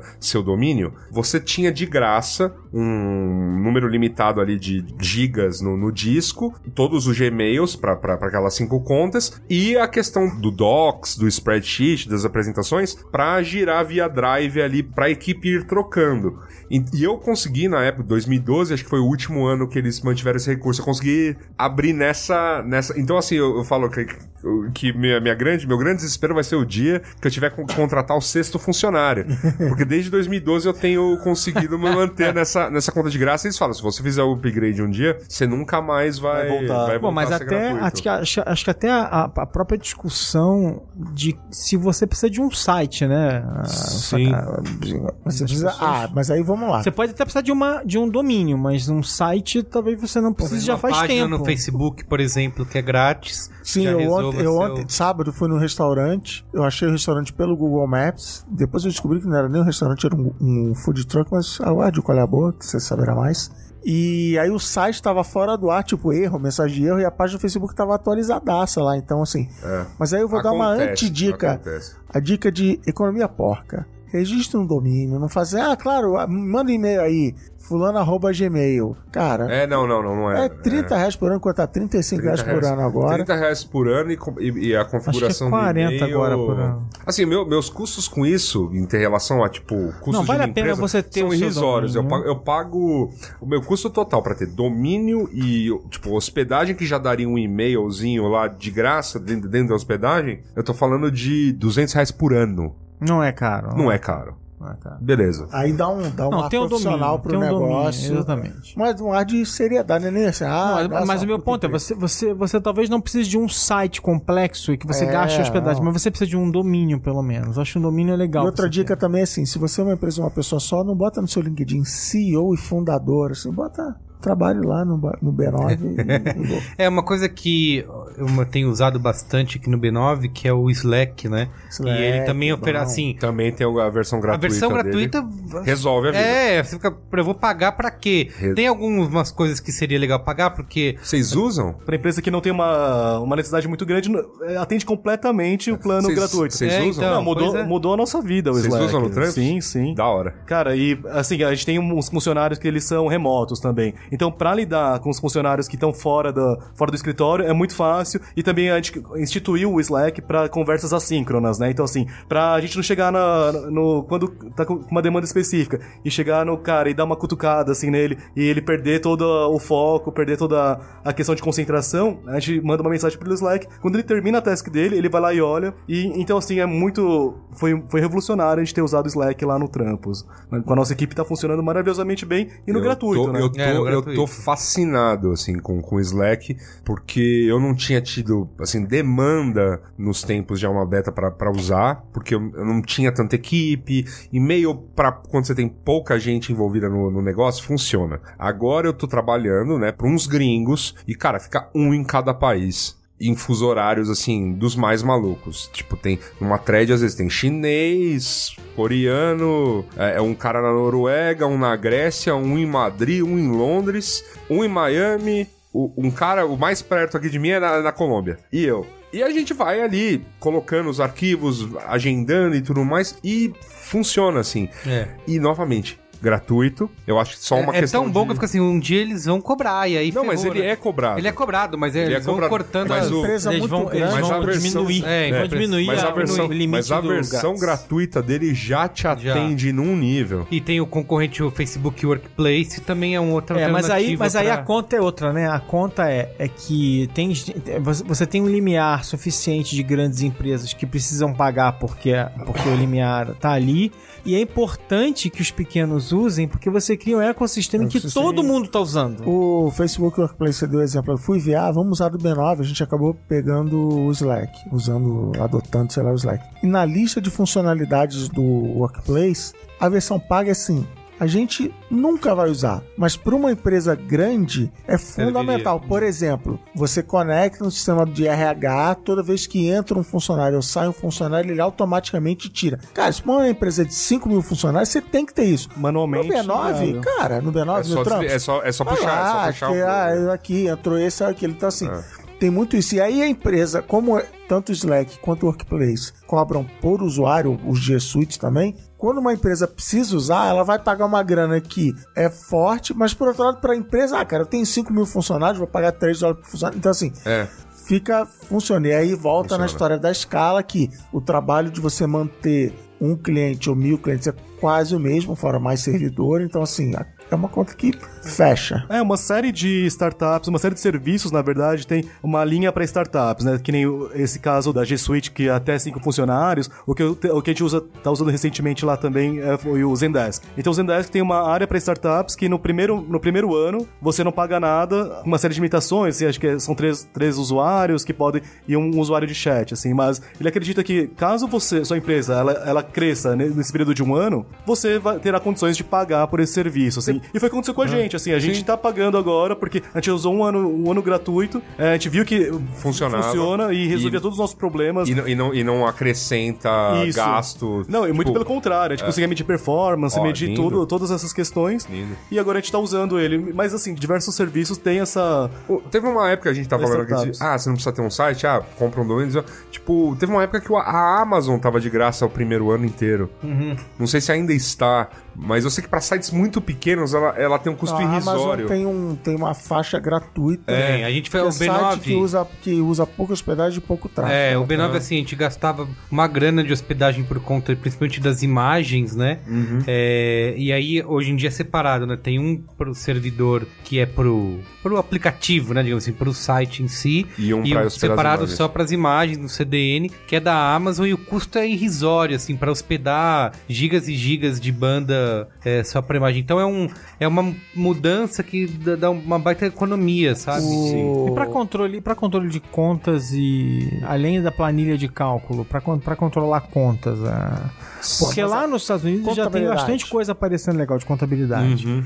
Mas aqui no Brasil eu não tenho Tem, visto. tem algumas coisas. Eu, eu vi, eu- eu- a gente Deve vai. ser a nossa tributação. Desculpa já complexa. fazer um momento mopoca no programa, mas a gente acabou de gravar um programa sobre unicórnios brasileiros. Aham. E tem dois Candidato. pré- candidatos a unicórnios brasileiros na lista ligados a essa área. Aham. Um é o Conta Azul, mais ligado a finanças pessoais, mas abrindo aí acho também algumas linhas já voltadas para a empresa. E o outro é o Contabilizei, que é o serviço de contador para empresas. Olha aí, já vou querer agora. Em que você faz tudo pela web e tudo mais. E a única coisa que, assim, pra uma empresa grande, que eles comentam é que, assim, tem alguém pra fazer os corres. Mas eles são fo- focados em empresa pequena. É uma boa dica pra você, o cara tá abrindo a empresa, tem um tempo pra correr atrás de, aqui no caso de São Paulo, JUCESP, prefeitura, receita e tudo mais. Se ele pode ir ver a papelada, o, o, o site gera tudo, mas em compensação a mensalidade comparada de um contador tradicional é... É, é, é é, irrisório. muito. É muito é barato. muita, é muita diferença. É muita diferença. Faz muita diferença. Então, assim, esses dois serviços eu sei que estão na lista aí, né? Então, eu imagino que Não, até porque tem são uma... e e são- fundamentais. não, isso são os brasileiros. E, assim, a, a parte boa da globalização é isso, né? Que eu posso usar um serviço... eu- a gente falou aqui de Slack, é gringo, Zendesk, gringo, Amazon, gringo, e todos acessíveis. Google, Não, mas né? por exemplo, para fluxo de caixa, entrou, saiu, pagou, contas a pagar, receber, tem algum Tem- é Excelzão, como é que é? Não, tem, eu, eu não uso nenhum, tá? Não uso nenhum. Mas eu, eu, eu- imagino que tenha uma- umas versões open source de ERP, por exemplo. As principais soluções do mercado são pagas e são muito bem pagas, né? Pra você controlar controles gigantes de estoque, de logística, de tudo mais. Mas se você vai uma coisa menor, eh, existem soluções open source. Só não sei se na nuvem, se numa versão web-based, mas existem. É que, sei lá, eu, eu, eu- sempre imagino que é difícil você chegar direto no, no- nas empresas que precisam desse tipo de solução. Eu fico vendo, por exemplo, que o sistema de toda e qualquer padaria de São Paulo é o mesmo. Ah, Você deve ter a associação de padaria que fechou Sim. com os caras lá, que tem um RP de controle Eu e a, assim, ah, e a maldita da catraca. A Ah, maldita sim. da catraca e padaria. Tá aqui a minha reclamação com a maldita da catraca da padaria. Concordo. Mas enfim, mas você vê assim nas telas dos computadores de qualquer padaria Ah, eu quero falar que o sistema é o mesmo. tem, eu vou usar também. tal. Exato. Não, mas deve vir até com desconto via associação das padarias de São Paulo, entendeu? Ou um sindicato patronal que exista. O ponto é que esse é, um, é, é uma das coisas mais complexas e que mais dá dor de cabeça pra qualquer empresa Sim, pequena, sim, né? sim. E que no nosso caso ainda a- o nosso sistema tributário Isso, ele, ele vale ajuda muito. a, ser, a ser mais Ele- ele- complexo ainda. Tá, mas, mas o ponto é que por ele ser complexo, isso é uma oportunidade. Sim, é uma jabuticaba, né? Então não vai virar alguém de fora, fora do Brasil, ter, Exato. Fazer essa. O que eu, se, se eu não me engano, tem a Zero Paper, que é da Intuit, que eles fazem esse, esse fluxo de caixa de é, entradas e saídas. Ah, de, já ouvi falar deles. Já ouvi falar, é que a verdade. promessa deles é você é, abdicar dos papéis, a- da papelada toda, e você consegue fazer controlar todo esse, esse fluxo de caixa é, através do sistema deles. Paga- mas- É um SaaS que você paga, acho que é 9,95 ao mês, é uma coisa para pequenas empresas, é um. A e- única coisa a- que, eu conheço, que eu conheço é o Contabilizei, que na verdade é um serviço de um escritório. De contador, é. 是。Mas que é, que, que, é, que é relativamente barato, que é 90 reais por mês, mais ou menos. Mas é, Começa mas em 70, é, uma- é- é- é bem, é. bem tranquilo. essa época mágica da, da nuvem, né? A gente já falou desse modelo de escala e tal. Tava vendo aqui, por exemplo, o Salesforce, que é um, um, um sistema que para uma empresa é, grande é SAP, Salesforce, a Microsoft tem uma solução também. É gigante você implementar. Esses caras estão de olho agora no pequeno empresário que falou assim, cara, eu tava vendo aqui, 25 dólares por usuário, até 5 usuários, e cara, já tem uma solução de prateleira aqui para você, coisa que até outro dia não tinha, você tinha que fazer, instalar o Microsoft Access para fazer o seu controle de contatos e leads e tal. Nossa, Então ele falou assim, cara, você vai pagar Eu aqui usei. e se você usa, se você tem utilidade para esse serviço, ou seja, você vai controlar cliente que vem, o contato, o histórico do cliente, 25 dólares por mês deveria se pagar. Então, assim, todas essas empresas, você, pequeno empresário, está usando o mesmo serviço que a mega corporação usa, óbvio, só que com menos atenção do suporte, menos customização, mas assim, você tem acesso, coisa que até outro dia não tinha. Então, se tá uma época boa para fazer esse tipo Pra de procurar coisa. essas ferramentas que tem para essas soluções falou super fi- completas é, e, finalmente de pra- graça muito é, baratas. E né? finalmente é, tem surgiu esse negócio, eu vejo muita gente curtindo tal, porque os caras estão investindo uma, uma bala aí em, em mídia, mas é, a gente tá falando muito de aplicativo. iFood, ah, não. Não, a gente tá falando muito dos aplicativos ou soluções que estão mais aí na moda. O Slack é muito utilizado. Trello. Trello, Tre- Trello é menor já do que o Slack, por Sim, exemplo. mas também é para outro propósito. Sim. Mas também, aí, aí tem, por exemplo, também é de graça. do Trello tem o Asana, que, que Uhum. não. Que não acho, que até tem um pacote gratuito, mas, É. mas acho que já começa pago, enfim. Mas, mas é muito mais é, parrudo, né? Lembra da época do Basic Camp?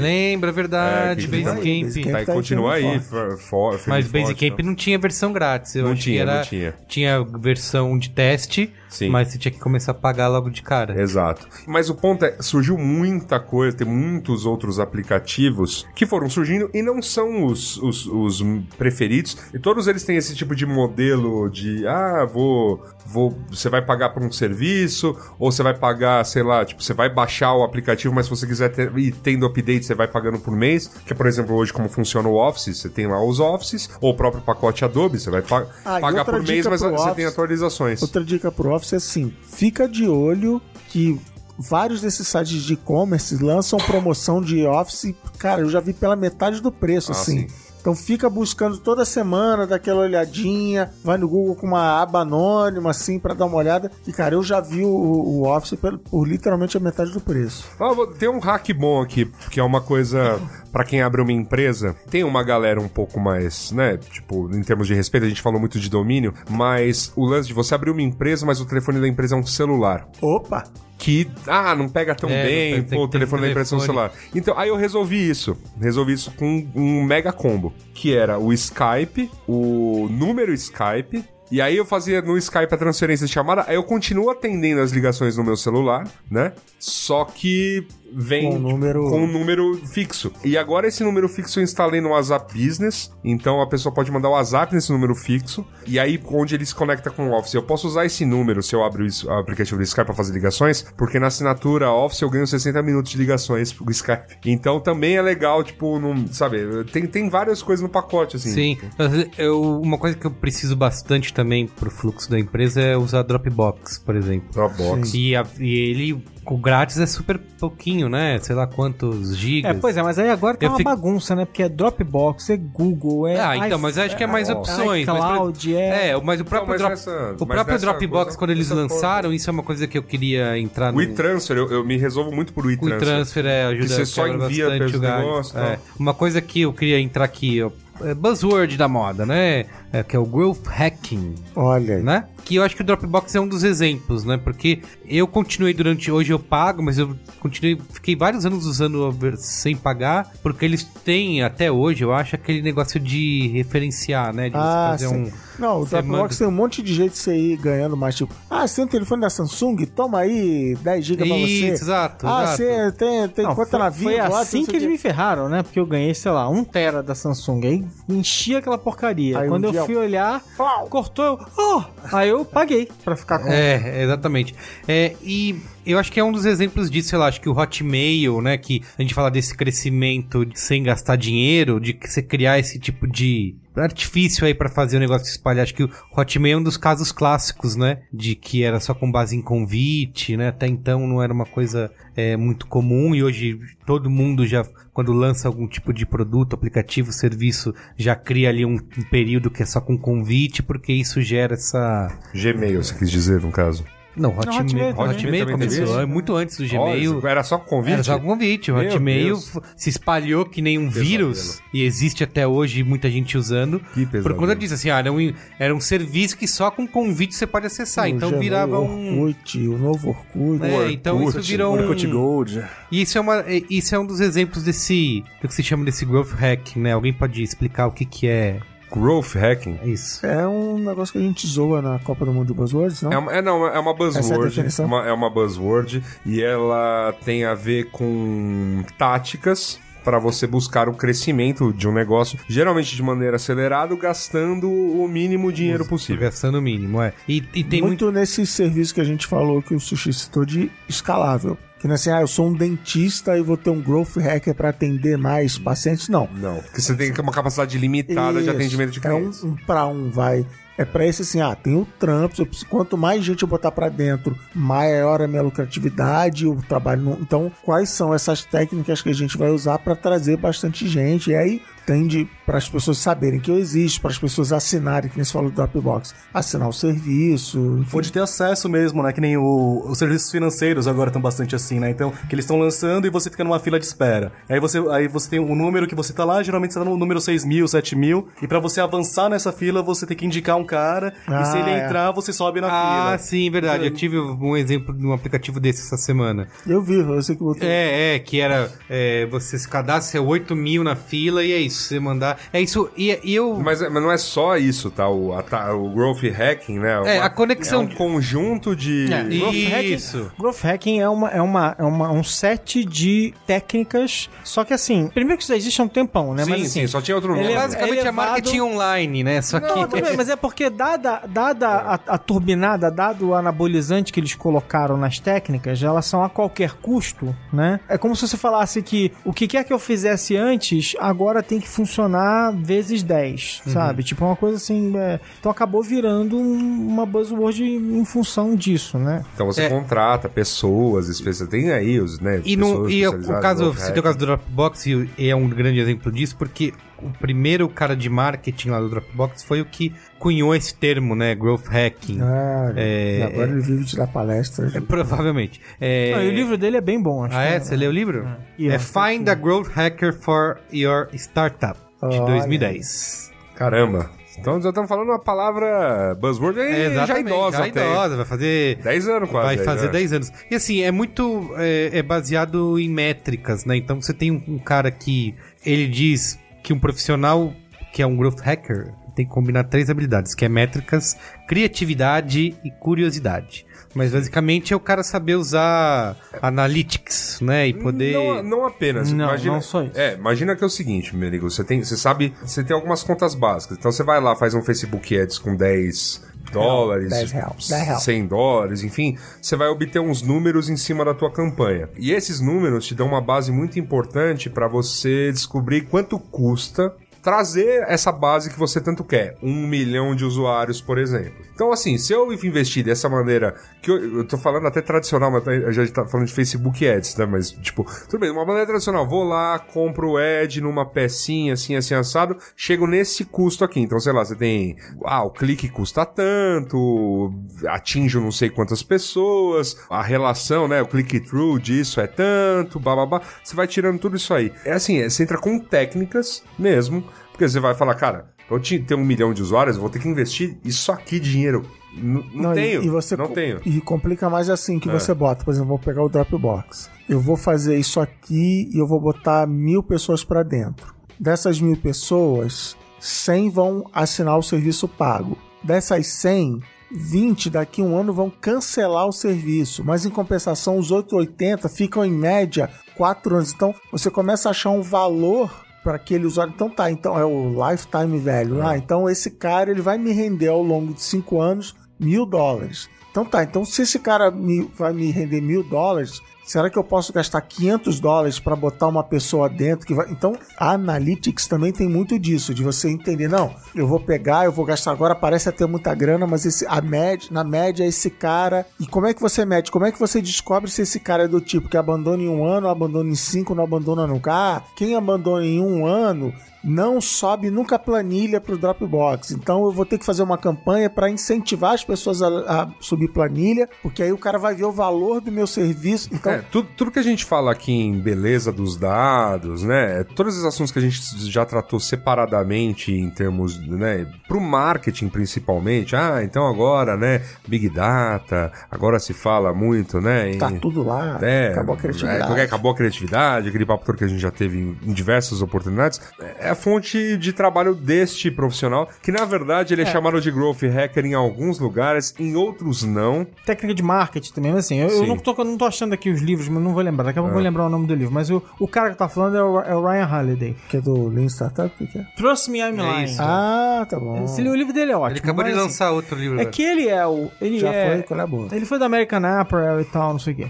Mas esse cara, ele ficou mais conhecido porque ele, além disso tudo, ele. Bom, até porque o- nome hacking não vem por acaso, né? Porque uma das discussões é usar engenharia social, né? Então, por exemplo, pegar e, e criou toda uma campanha em que ele denegriu a imagem de um cara como se estivesse fazendo uma campanha negativa contra ele, que na verdade era para criar todo um bafafá em torno do cara para promover lá. Então, assim, fez esse tipo de coisa, sabe? Colocou outdoor bi- billboards lá nos Estados Unidos falando mal de uma pessoa pra gerar um buzz e Cê era lembra ele que tava colocando. Você lembra como se chamava isso em 2005, 2006? É marketing guerrilha. Olha lá, ali, ó. Viralzinho. Exatamente. Viralzinho. E assim por diante. Então, assim, tudo se modifica ali, dá uma, dá É, uma o, o gran- o grande, mudadazinha o grande ali. lance, eu, eu até gosto de você encarar como. Não, ver as diferentes buzzwords separadas. E aí, no caso dessa, que é Growth Hacker, é, é- é realmente é, é ver tudo junto. Então, assim, ah, o segredo pro teu crescimento é esse tipo de marketing aqui, então é isso, sabe? É, mas o cara tem um- uma porrada de, de ferramenta, o cara.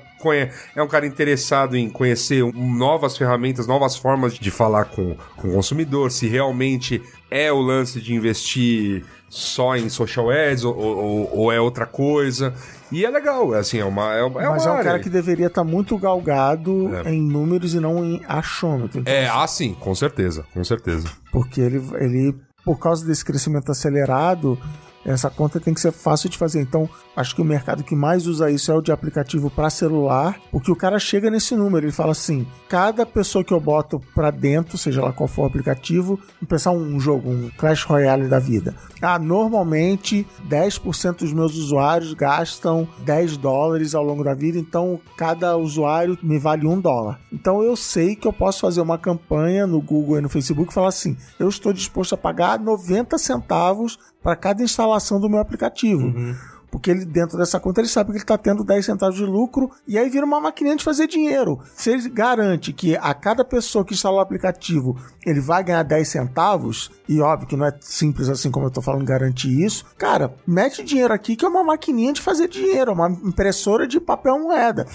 então você, ai, beleza, aí o mercado muda, satura, todas as pessoas do país já, já instalam o aplicativo, ele precisa ter controle disso tudo, mas em cima disso, criatividade para saber, tá bom, o que, que o meu anúncio anúncio, instale meu aplicativo, vai dizer com qual público eu vou falar, que é meu público, então tem uma camada de criatividade por cima. É, e, aí- e aí você vê que, por exemplo, quando dá muito certo. E o universo de games acho que é um universo bem rico até pra falar desse tipo de tática, porque inventa-se muita coisa, né? Essa coisa de, de loot, de. que, que já que Compartilha no Com- Fazendinha box. Feliz, era compartilha no Facebook que eu te dou uma Kinderkite.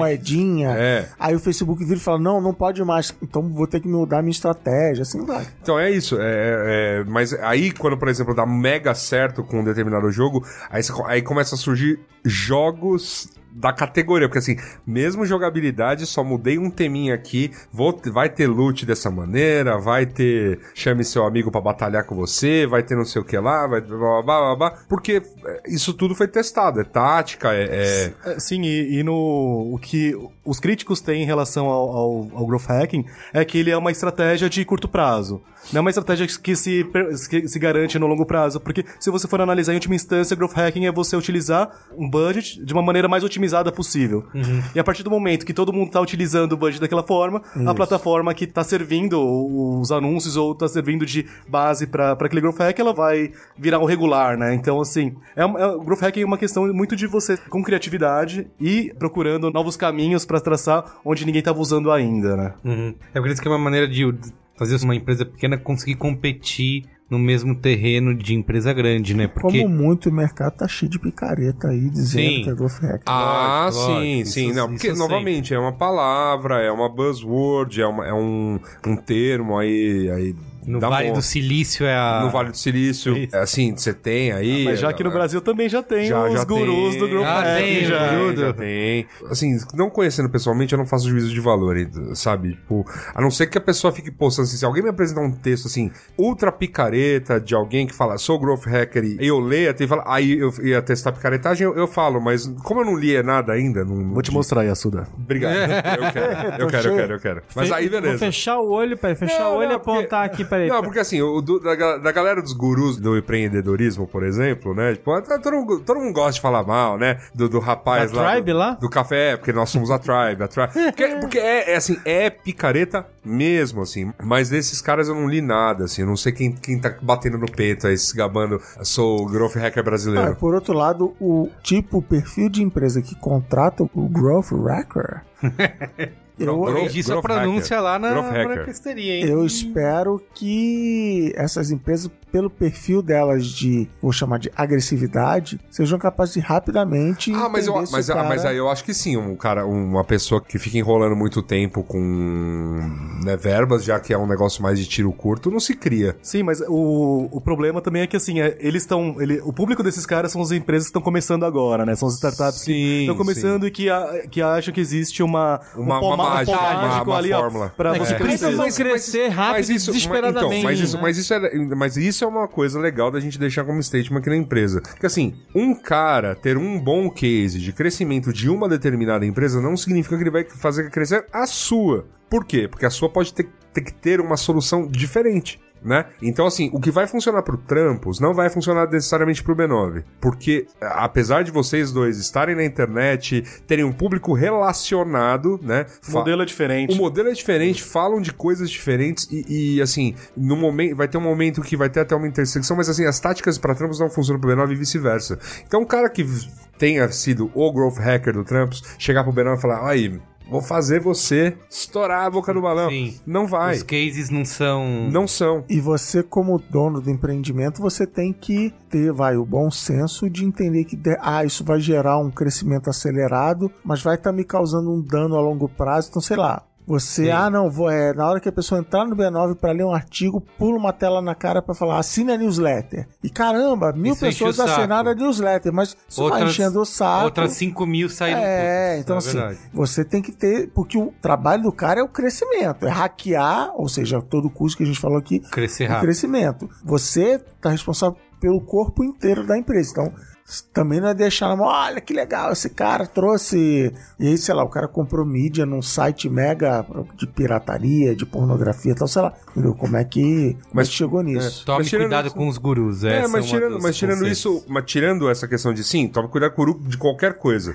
De qualquer coisa. Eu acho que, por exemplo, a pessoa tem, a pessoa tem um pequeno negócio, né? Sei lá, ela, ela para uma série de coisas ela conta com assessoria gratuita, né? Do, do- de Sebrae. No Sebrae, sim. E assim, vai lá, tipo, é, é de graça. Outra boa dica aí pra quem tá começando Não, sem dinheiro. Pô, usa isso, tipo, em vez de você pagar aquela super palestra, super descolada, vai tomar café com manteiga, vai lá no Sebrae, tipo, é de graça, cara. Não, e aí outra, outra dica. Se, se o Sebrae chamar o cara, aí é- são uns 500. Mas pelo menos você vai ver ele de graça, não vai, per sabe, vai perder Sim, tempo, não vai sim, perder dinheiro. Não, e a- acho que a outra dica também é: não tem fórmula mais pozinho de pim-pim-pim, feijão mágico assim, cara. Não. Você vai errar, é chavão que eu vou falar, mas assim, não vai ter um cara que vai chegar, ah, olha aqui, faz isso aqui, você vai. Desconfia pra caramba, porque assim, dá trabalho. Aproveita esse tempo de crescimento pra você aprender, pra você. Pô, o custo é esse. Aprender é fundamental. né? É, tal, então assim. E vai- acho que outra coisa legal também de falar, você falou em aprender, que, sei lá, tem N plataformas de educação online hoje em dia, Puta. Que também, sei lá, com 40 reais você faz algum curso, né? Tem, coisa- tem, coisas, né? tem coisas gratuitas boas. É, Começar pela maior plataforma de learning do mundo, que é o YouTube. é sim. Cara, sim. minha filha de tudo de 5 graça, anos, eu assim, não, filha, eu não, sei como é que faz isso. Ela, Não que tudo preste, mas beleza, mas tem. Tem uma plataforma tem, boa. tem. minha filha de 5 anos assim, não, filha, peraí, eu não sei como é que faz isso aqui no jogo. Ela, pai, procura um vídeo, tudo é assim, procura um vídeo, não sei como abrir a garrafa, procura um vídeo, assim. Ela já entendeu que tá tudo lá. E, claro, a qualidade, a paciência do professor, tem um monte de besteira lá, você tem que saber identificar, Mas mas, você assim, acha? Luiz e Gino, que o ex-Braincaster, ele aprendeu After Effects Não, o Luiz YouTube. Gino é um growth hacker da vida real, cara. Porque ele, quando começava a fazer, gente, que é uma- fazer lá os vídeos do Save Game, Meu Nome Não é Zelda, era, nossa, olha o cara, que produção, que iluminação. Quando ele mostrou os bastidores, que era uma forma de bolo furada com lâmpadas fluorescentes, um cacho de, de lâmpadas fluorescentes. O- o- o- É, o isso, é, isso é hackear o sistema. Isso. O segmento inteiro de ensinar alguma coisa no YouTube é gigantesco. Tem, É, é grande. Porque, porque é, você E vê vale- que o segmento é grande quando tem um segmento de ensinar as pessoas A a, ensinarem. ensinarem as pessoas. É, exato. E, e- e uma coisa legal que, é, que vale pra qualquer área. Eu, eu, por exemplo, sou muito grato ao YouTube por ter aprendido a cozinhar, sabe?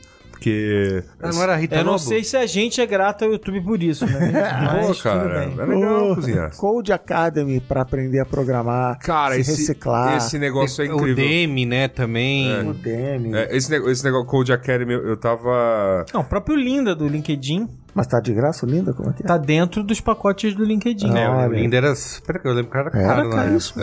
Não, você tem um básico que é grátis, tem um monte de coisa grátis, e à medida que você paga pelo LinkedIn, você vai ganhando. Eu acho que esses Udemis Mas e eu acho tem que o cursos mais Linda, baratos. o Linda merecia o quê? Uma maronada, não? Não, não vou fazer nada.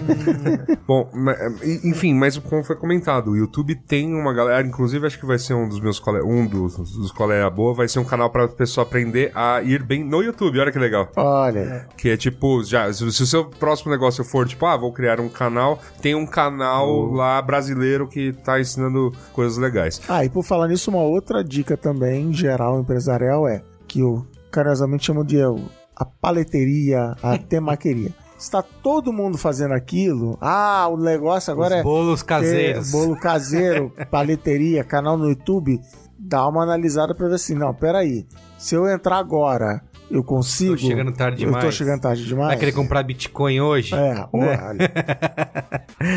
Muito bem, gente. Eu acho que é isso aí, gente. Eu, Um é papo bom, é muito...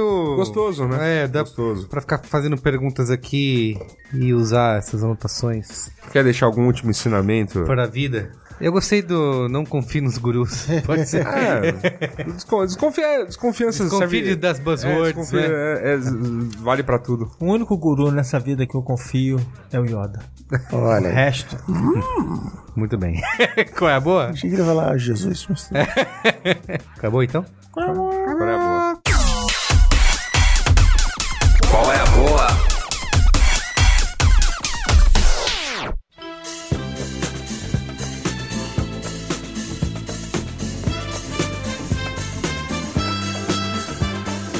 Começa você aí, Luiz. Vou começar então, começar com o meu qual é a boa aqui, como eu disse durante o programa. Vou citar aí um canal de um cara que eu conheci no ano passado, ajudou muito na estruturação do meu canal de YouTube. Quero também que esses conhecimentos cheguem a Carlos Merigo para ele também melhor estruturar o canal de YouTube do B9, que é o Camilo Coutinho e seu canal Play de Prata, que tem programas para ele te ensinar. Tem, É imperdível. É. É, muito bom, cara. tem, tem, tem programas pra te ensinar a, a, tipo, a melhor posicionar seus vídeos no YouTube. E não é picaretagem, é assim, é usar o, a ferramenta do, A do YouTube. ciência da- é ciência, assim, É, ele, dá- dá- ele dá dado, informação, Sim, mostra, sim. mostra fatos, é muito bom. É legal, assim, Eu trouxe fatos. É Tudo legal. que eu falar aqui, eu comprovo. Ele, ele, não, ele, ele, não, ele não promete que você vai se tornar o, o- o youtuber, né? Não é nada disso. O que, ele, o que ele te promete é, cara, você quer subir um conteúdo que, tipo, vai atingir um determinado público, deixa eu te ajudar a, tipo, fazer com que leve, né, o máximo que dá organicamente, né, pra esse determinado público. E, cara, eu tenho visto números bem legais, assim. Então é um cara que eu, recomendo cara super gente boa, até né, se tiver a felicidade de trombá-lo pessoalmente, é legal, né? E tá aí, cara. Tudo bem, ele tá assim, dando palestra, aí, rodando Brasil, o mundo falando sobre o assunto, mas tudo que ele fala é, tá, tá rolando, assim. E, e, ta- e, novamente, ele não, não, ele não faz regra pra uma regra que vale pra todos os canais. Ele, pô, primeira coisa é, meu, aprenda muito sobre seu público e tudo mais, que tipo de palavra funciona, que tipo de linguagem funciona, onde que você tá perdendo retenção nos seus vídeos, como que dá pra melhorar isso, mas algumas dicas de coisas pra você ver que vale muito a pena. E, né, mantendo na pauta, tenho que dizer que Pra quem não conhece Slack, baixa isso aí, cara. Ele é apaixonante. É viciante, precisa baixar. Muito bem. Alexandre Marão. Então vamos lá. Primeiro tem que fazer uma, um ajuste, porque semana passada eu tinha que ter feito um, um colher a boca, eu não fiz. Ah, é? Olha aí. É. Um Qual? corrigidor Eu, a, semana passada a gente tava falando sobre quadrinhos. Hum. Aí eu fui, claro, falei de. Dei algumas dicas e esqueci de falar dos quadrinhos da AVEC, editora. Você falou dos quadrinhos do seu sobrinho? Falei, claro. Ah, tá. Uh. Ó, claro. É, Já abriu não, o não programa? Só, não só falei, como quando eu falei, pra não parecer que era né, nepotismo e tal, não sei o quê, todo mundo conhecia na mesa É verdade. e todo mundo elogiou. É mesmo. Todo mundo conhecia. Então, Tá, tô, Bruno Maron. Posso comprovar aqui. Põe no Google. É, Então a AVEC Editora, que tá lançando sempre um monte de coisa legal, é, acabou de lançar o A Justiça Chama, da Annie Bellet, que é bem legal. Mas assim, dá uma olhada no, no site deles, vai na Amazon e dá uma olhada também. Tem bastante coisa legal. É do nosso querido amigo Arthur Vec. Que é, é- Sim, sim, sim. O sobrenome dele tem a ver com a, a velha editora VEC. Então, essa é uma das dicas. Vão lá conferir, porque a gente falou muito de quadrinhos e eu não falei. E eu esqueci. No meio de tanta coisa, eu esqueci de falar disso. A outra dica, já que eu tenho que falar de série também, já um tempão que eu não falo de série, é que já está aparecendo por aí que voltou Homeland. Alguém Ah, continua Homeland? ainda? Ah, vê Homeland? Não, ninguém vê Homeland, só eu vejo parei na década passada. Pois é. Ô, louco. Mas o legal do Homeland é que voltou a série e a série, essa temporada, a presidenta que aparece no Homeland, ela é, virou uma espécie de ditadora. Ela montou um, uma- um estado de exceção nos Estados Unidos. Ela fala muito wrong. China. E, e eles news. e eles têm essa Homeland, Homeland essa, essa turma do Homeland tem essa capacidade ali de, de pegar ali o que tá acontecendo e colocar bem em evidência assim. Só que no caso ali, né, ela não é apoiada pelas milícias de ultradireita, né? Então é bem interessante a, a situação toda, voltou muito bem, voltou melhor do que a temporada passada que eles estavam meio que numa sinuca criativa. Essa temporada com esse tema de uma presidente completamente paranoica e jogando o país numa, numa situação de insegurança ali, de golpe, de um monte de coisa acontecendo estranha, é bem legal e deu uma rejuvenescida na série, assim. Eu tava, a, a série tava meio estranha na, na temporada anterior. Muito bem.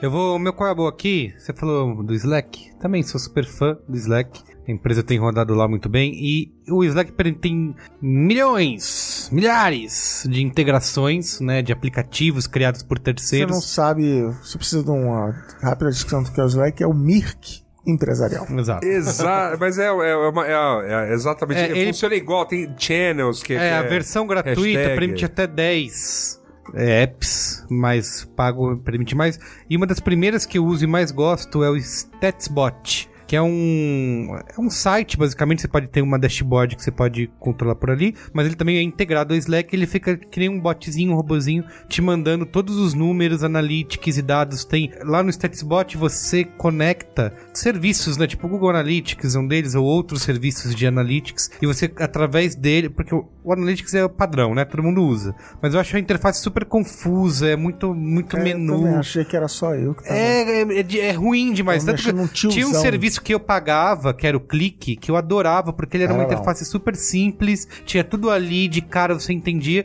Só que assim, eu fui parando de pagar, porque conforme o site vai crescendo, vai ficando mais caro, né? E aí fiquei no Analytics, mas não consigo me acostumar É de a jeito impressão que eu tenho nenhum. do Google Analytics que ele, ele não é mais para sites como o B9, ele é para site de comércio eletrônico, sites que anunciam É no próprio Google. Isso aí, ele tem muito dessa conversão e tudo É, mais. integra- essas integrações pra conversão. Tem muitos não? serviços legais que eu queria usar, só que são caros. Tem um que o Maron já citou uma vez, que é super legal. Como que era o nome mesmo?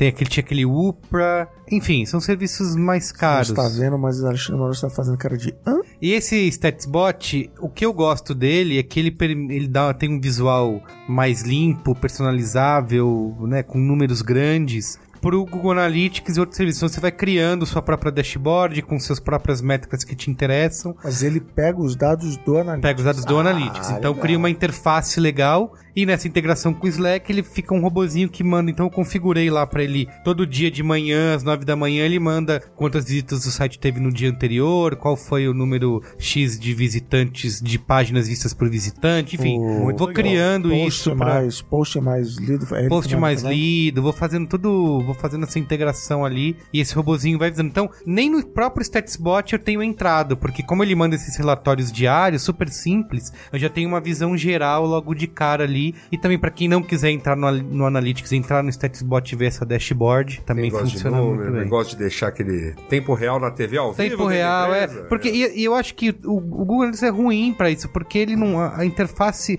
é tanta coisa que eles não tem como, né, fazer. E esse dá uma limpada. Ah, se o Google é aquela, né? Eles é- é- entrega parrudez, né? O Analytics do YouTube também, Parrudez. também é um lance pra você, pra você aprender a, a Isso navegar. entrega, ali, entrega tudo é entrega que você quer. Tudo que você quiser. Mas é. você tem que desbravar É ali, isso né? aí. É isso aí. Vai lá, Thiago Sushi Onamini. Qual é o seu. Bom, eu acho que vou começar com o Jabá. Não sei se vocês conhecem, ouvintes conhecem o Trampos, mas nós somos um site de, de carreiras nas áreas de comunicação e tecnologia. Vocês podem acessar diversas vagas de emprego nas maiores agências, em grandes startups, Quem não conhece morou na lua, né? gratuitamente. Não, é, se, tá- pô, é que assim, o grosso da galera que ouve Braincast, eu Bom, mas eu acho que, que- é, o pra- que o- procure... Eu lembro que o procure trampo no Trampos padrões virou padrão, né? Tipo, você vai ter uma vaga, você tem, você vai usar Sim. o Trampos. E foi legal você contar, porque eu não lembrava disso, que realmente começou com uma conta no Twitter, né? Que ficava tweetando as vagas, né? Isso, isso, mas o que a gente tem sentido bastante também é que a galera nova que tá entrando na faculdade agora não tá conhecendo tanto o Trampos assim, que Uhum. eu acho que quando a gente começou, que tava a galera do digital tava mais bombante, assim, nas novas redes sociais, tava entrando mais gente, e o que a gente vê agora é que, assim, a galera que tá entrando na faculdade, que os entrantes no mercado de comunicação já não conhecem tanto o Trampos assim, Ah, então... mas é uma- mas é, vale sempre a pena de- dar uma reforçada, né? É, o trabalho de Mas renovação, aí né? você veio aqui dizer que o Trump é o novo patrocinador do Braincast. não? Não, eu, lembro também de botar vaga no Trampos, funciona pra, pra Não, nossa é, o- área, né? O, o Trampo já foi parceiro do, do- do B9 com, com um widgetzinho, uma certa Sim. época, no site, pra, né, eu tinha as vagas de emprego Uhum. Ali no B9, sim. É, enfim, e, e tá aí, mas tem mais coisa, né? Sim. Fala aí. Não, e aí, meus outros dois, quais são as boas, Você são... não deu o endereço aí. ó. Trampos.com. Não é ponto tinha- com, né? É, É sem o M. co. É sem É. o M. É o trampos.com e o, Colômbia, Trampos de Colômbia. e o meu, meu segundo qual é a boa são dois podcasts que eu não sei se vocês já falaram aqui, mas acho que tem muito a ver com o tema que a gente tá falando hoje, né? Que é o How I Built This, do NPR, que é uma série de entrevistas com caras que não necessariamente são de startups, mas são entrevistas de empreendedores de diversos ramos que ele conta a história de como foi desde os seus sucessos quanto os seus fracassos, é bem interessante. É, eu queria, inclusive, voltando à pauta principal, assim, legal ler sobre startup e tal, mas eu, eu me interesso muito mais por esse tipo de história de, vou chamar de não startup, que o que tem de startup que depois dá com os bolsos, você tem toda uma indústria em cima do mercado de startups, dos unicórnios e tal, mas assim, que a ela- elas, taxa de... continuam dando, elas continuam dando prejuízo. É, e a taxa de mortandade é gigante. Sim. Você tem um monte que. Não, dá- o próprio Uber, você publicou aí no B9, deu não sei quantos bilhões de dólares de prejuízo, assim. Não, o Uber, Uber tá derretendo de, a olhos vistos, né? Uma, e uma boa. Só na sequência do que ele falou. Só entrando no seu coabo. É, Não, mas porque uma ótima série que fala das coisas negativas também esse é o. Startup, né? é que era o próximo colher boa dele. Não. Não. não, não era. Cara, O- tem certeza que não era. Ele ia dizer outra coisa legal. Tem certeza. O que, o- uma das coisas interessantes nesse caso que você tá falando, Cris, do, de, de pegar outras indústrias, outras empresas, assim, é o, tipo, um, um dos episódios fala do- dos fundadores do Ben Jerry's. Boa. Que sabe, tipo, é, Aham. desde quando eles começaram ali que o cara não sabia o que queria fazer da vida, era tipo dois ripongas, até eles venderem pra Unilever e todo o, assim, a crise de consciência deles, e de como eles criavam os, o- os sabores deles lá, é muito legal, assim, vale bastante a pena. E o segundo podcast que eu tenho pra indicar também é o The Tim Ferriss Show, do Tim Ferriss, que é o cara que, do 4 Hour Work Week, 4 Hour tudo, né? O cara que trabalha 4 horas por semana. ou- Quatro horas, tudo. ele cozinha 4 horas por semana, ou ele. é, Tudo bem que ele, Faz ele, musculação ele quatro horas por ele semana. produz 260 horas de, de, de conteúdo por semana, mas ele diz que trabalha só, Só quatro horas. E é interessante, assim, porque tem muito a ver também com o que a gente falou desses hacks, assim, sabe? Que talvez muita coisa ali seja já batida, mas ele tem uma, uma série de entrevistas com uma galera que é bem interessante também, que desde gurus, gurus é, da Índia até os caras que o, o- fundador do, do LinkedIn, essas coisas que é bem interessante dar uma olhada, assim, eu acho que, assim, muitas dessas coisas, nesses dois podcasts que é, eu acredito que se eu soubesse disso antes, eu teria batido um pouco menos a cabeça, eu teria me encantado também menos, é, teria glamorizado menos algumas coisas e que são bastante interessantes e que a gente vai aprendendo conforme vai tocando o barco aí, né? Muito bom. Finaliza aí, Cristiano Dias. Você falou nisso, me lembrou. Me lembrou de um podcast que eu já ouvi aqui. Então eu vou dar, olha aí, três colher boa pra quem reclama que só tô dando um colher boa por programa. Então você me lembra, você contou a história aí, lembrei do podcast Masters of Scale, tudo em inglês, tá? Então a primeira dica pra você vai abrir o negócio, tudo em inglês, tá, amigo? Com o Reid Hoffman, Coloca o inglês em dia. inglês em dia. Tem muitas opções também baratas aí Duolingo. online pra Aí você. já foi meu colabo aqui do Olingo. Aliás, eu queria, antes de começar meu colabo, tirar onda de que o ganhador do Oscar de melhor documentário você ouviu primeiro aqui. Ah, é o no Ícaros. Ícaros, tá? Estão me dando um tapinha nas costas aqui, você não tá vendo. Então o Reid Hoffman é o se fundador autocongratulando. do LinkedIn, Do LinkedIn, né? O cara, isso. e, ele é o, e ele é o cara mais bem conectado do Vale do Silício, ele conhece todo mundo. Então ele tem um podcast sobre isso, como liderar sua equipe, como manter sua empresa e tal, que é feito em cima de entrevistas com pessoas, tipo Sheryl Sandberg, eu ouvi outro dia, chefinho, um abraço, mas ele vai Xexê. ele vai botando pitacos no meio. Ele falou assim: é, porque isso que a Cheryl tá falando é um conceito, não sei o que, sei lá. Então é muito legal, porque não é uma entrevista só curta e grossa, ele vai pincelando em cima. Então, Masters of Scale, do Reid Hoffman. Outro que é boa também temático é o. Eu citei aqui rapidamente no programa, é o livro A Startup Enxuta, que The Lean Startup, que mesmo você não vai ter uma startup, vai falar de coisas tipo que a Suda falou. Teve uma ideia? Faz um site com um campozinho de e-mail. Se ninguém mandar e-mail, joga a tua ideia fora. Até essas contas de qual é o meu custo por usuário, a vida dele, ele entra por aqui, ele sai por ali, então tem que tampar esse buraco, não deixar as pessoas sair. Cara, é muito legal. E o último que é a boa, sabe o que é, Luiz Assuda? É um Coisas da Rua. Ô, louco. Olha aí. Eu estava, sábado, estava me bateu um desejo de comer pad thai. Mas eu não queria comer um pad thai gourmetizado onde eu pagasse 100 reais o, o prato de pad thai ou coisa que o vá. Então o que eu fiz? Entrei no Google Maps e digitei pad thai.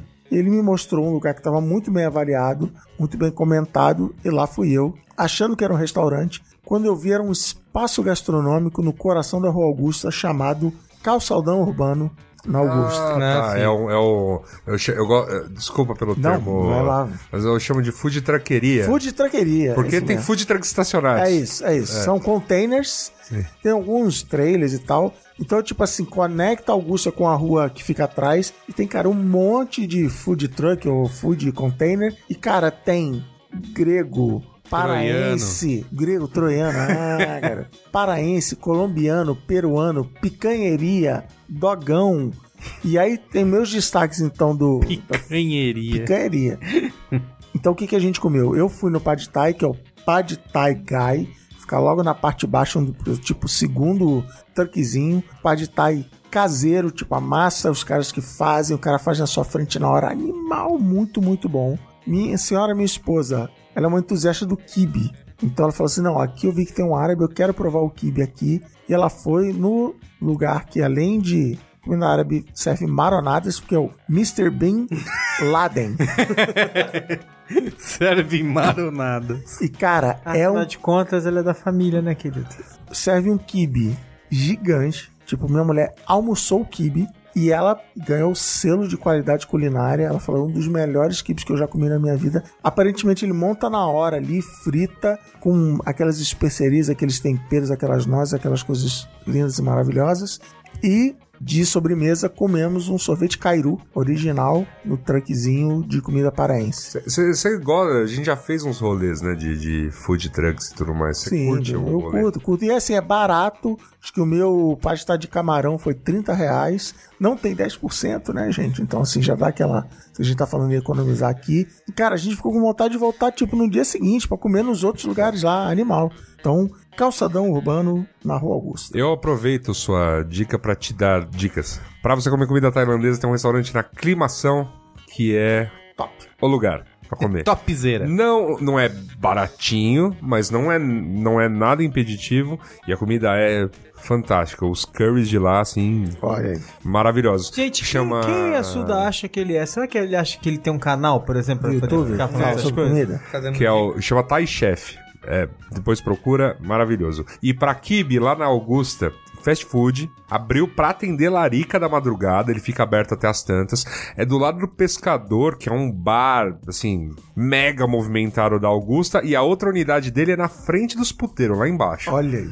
Mas são, tem duas unidades na, na, na Augusta, chama Lamajun. Ele, ele promete servir delícias turcas, que é uma esfirra gigantona que eles chamam de Lamajun. Só que o lance nesse lugar é o kibe. Porque é, é o único kibe que eu comi que é desse jeito, assim, que o, o recheio é quase um guisado de carne. Ele é, é molhadinho, assim, não, é- não é, sabe, só a, a carne. Doideira. É bem. É, assim, é, é é- eu achei muito, muito interessante. Câmera Vale- na minha cadeira e microfone vazios. Estou indo pra lá agora. É, vale, vale a prova. E é fast food, assim. é- é- você vai pagar baratinho, comer rapidinho, Não, o assim. kibe foi 12 reais, mas beleza, uma refeição. É isso aí. Boa. Bom, tá aí as dicas só pra complementar dentro da sua experiência. O sorvete de Cairu eu fico devendo. E agora, vamos o que, Carlos Merigo? Continua nos comentários? Vamos comentando os comentários. Aí olha. sim, hein? Vamos lá. Comentando os comentários.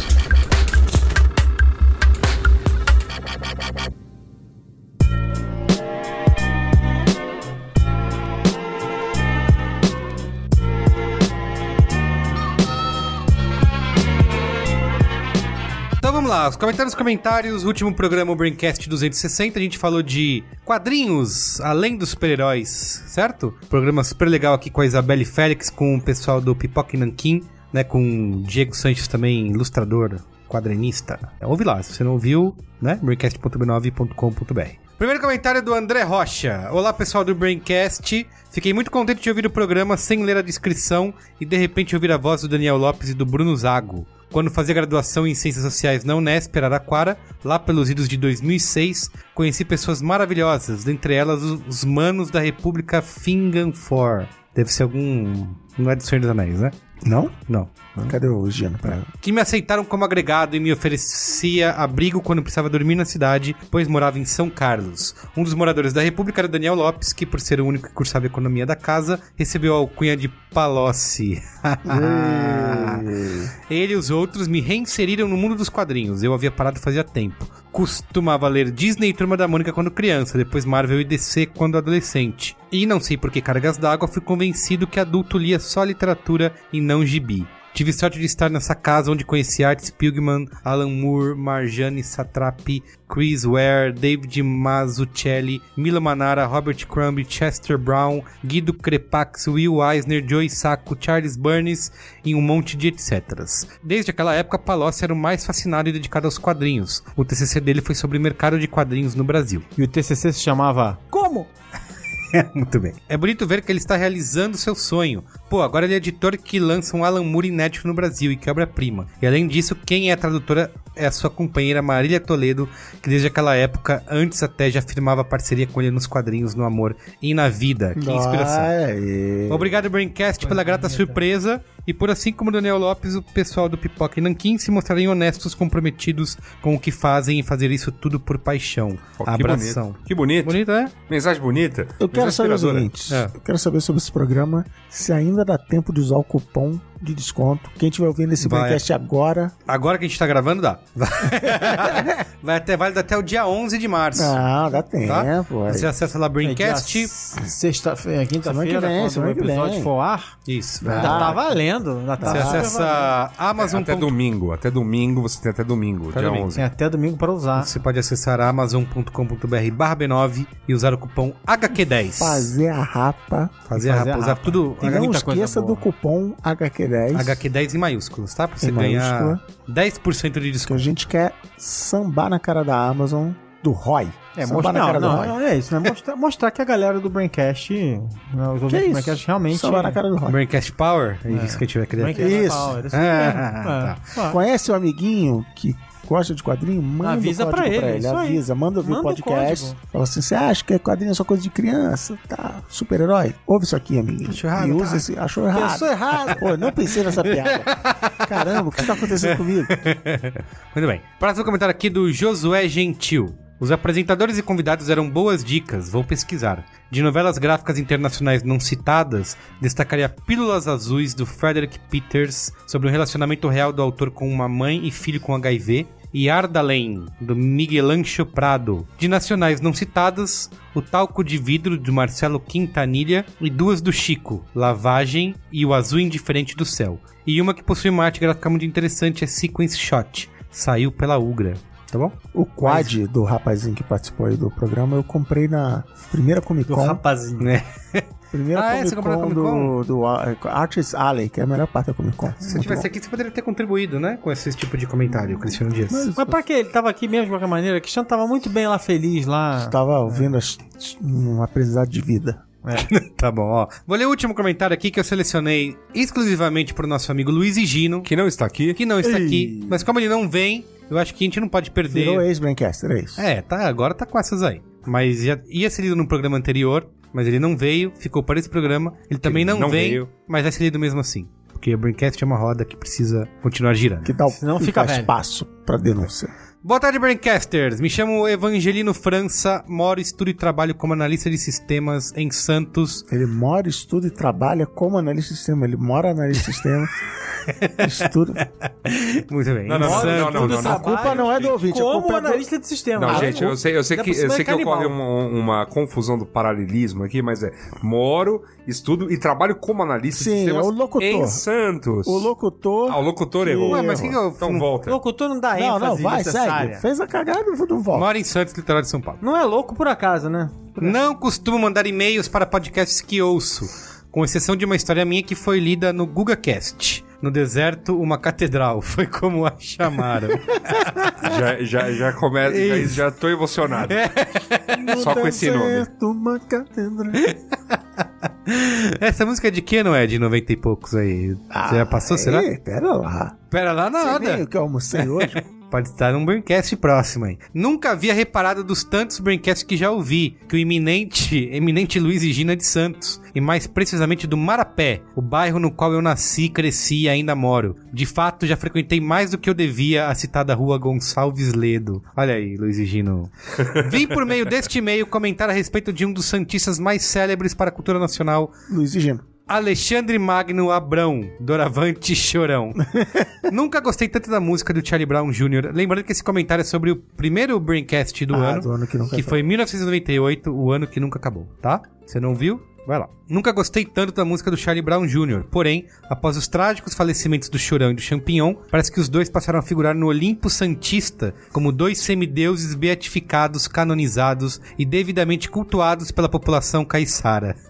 Eu que sempre gostei de tocar violão, sempre passei por diversas situações em que numa roda de amigos me vi obrigado a tocar uma ou outra música deles, sob pena de um ostracismo herético. Para um não santista compreender, a figura do chorão se tornou uma espécie de Ayrton Senna santista.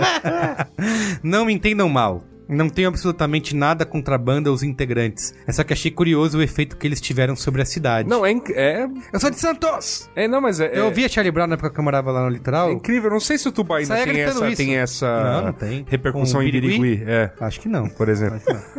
Mas é que o Charlie Brown teve, né... Projeção nacional. Projeção nacional. Ter- Nacional. ente- Ah, entendo. Foi no Faustão. Aproveitando esta missiva, gostaria de parabenizar o trabalho de vocês. Com certeza são um dos podcasts mais relevantes de toda a internet e um dos meus favoritos. Só não sou patrão ainda porque ainda faltam algumas parcelas da moto que precisam ser pagas. Quando elas acabarem, começarei a contribuir. Desde já, agradeço atenciosamente Evangelino França PS. Sou a favor da inclusão de Luiz e Gino no hall honorário dos Santistas Marapenses mais ilustres. Olha aí, um, Luiz é uma Gino. petição pra gente acontecer Ah, eu aí. acho que é, pelo menos uma chave da cidade, é uma menção na Câmara de Vereadores de Santos. Olha aí, chave da cidade é o mínimo que a gente pode exigir, né? O mínimo, assim. Vamos começar essa... cerimônia. Uma, ou de repente, uma- o nome de uma, de uma ruela. Mas ele precisa morrer primeiro nessa... Não, imagina, que isso. Ah, é? Não. Pode ser em vida, pode ser em vida. Não, Pode a chave da cidade, vocês param pelo contrário. Não, sim, mas o nome... De A chave repente- da cidade não é De só pra repente, quem alguma, não alguma, é. alguma festividade carnavalesca que né, Tema- tema de escola de samba. Olha só, tema, de escola de, samba, do de Marapé. De Marapé pra Fica internet. muito Olha aí. Luiz e Gino. Grande enredo. Ele ia ficar emocionado, ele gosta tanto de carnaval. Puxa Muito vida, bem. gente, vamos lá, hein? Olha lá. Vamos fazer Escolas essa- de samba de Santos, São Vicente e região. Aí, ó, vamos trabalhar nisso. Muito bem, gente, é isso então? É isso, É né? isso, até- Aí acabou, né? Até semana que vem. Ponto final no Braincast de hoje. Tchau. Falou!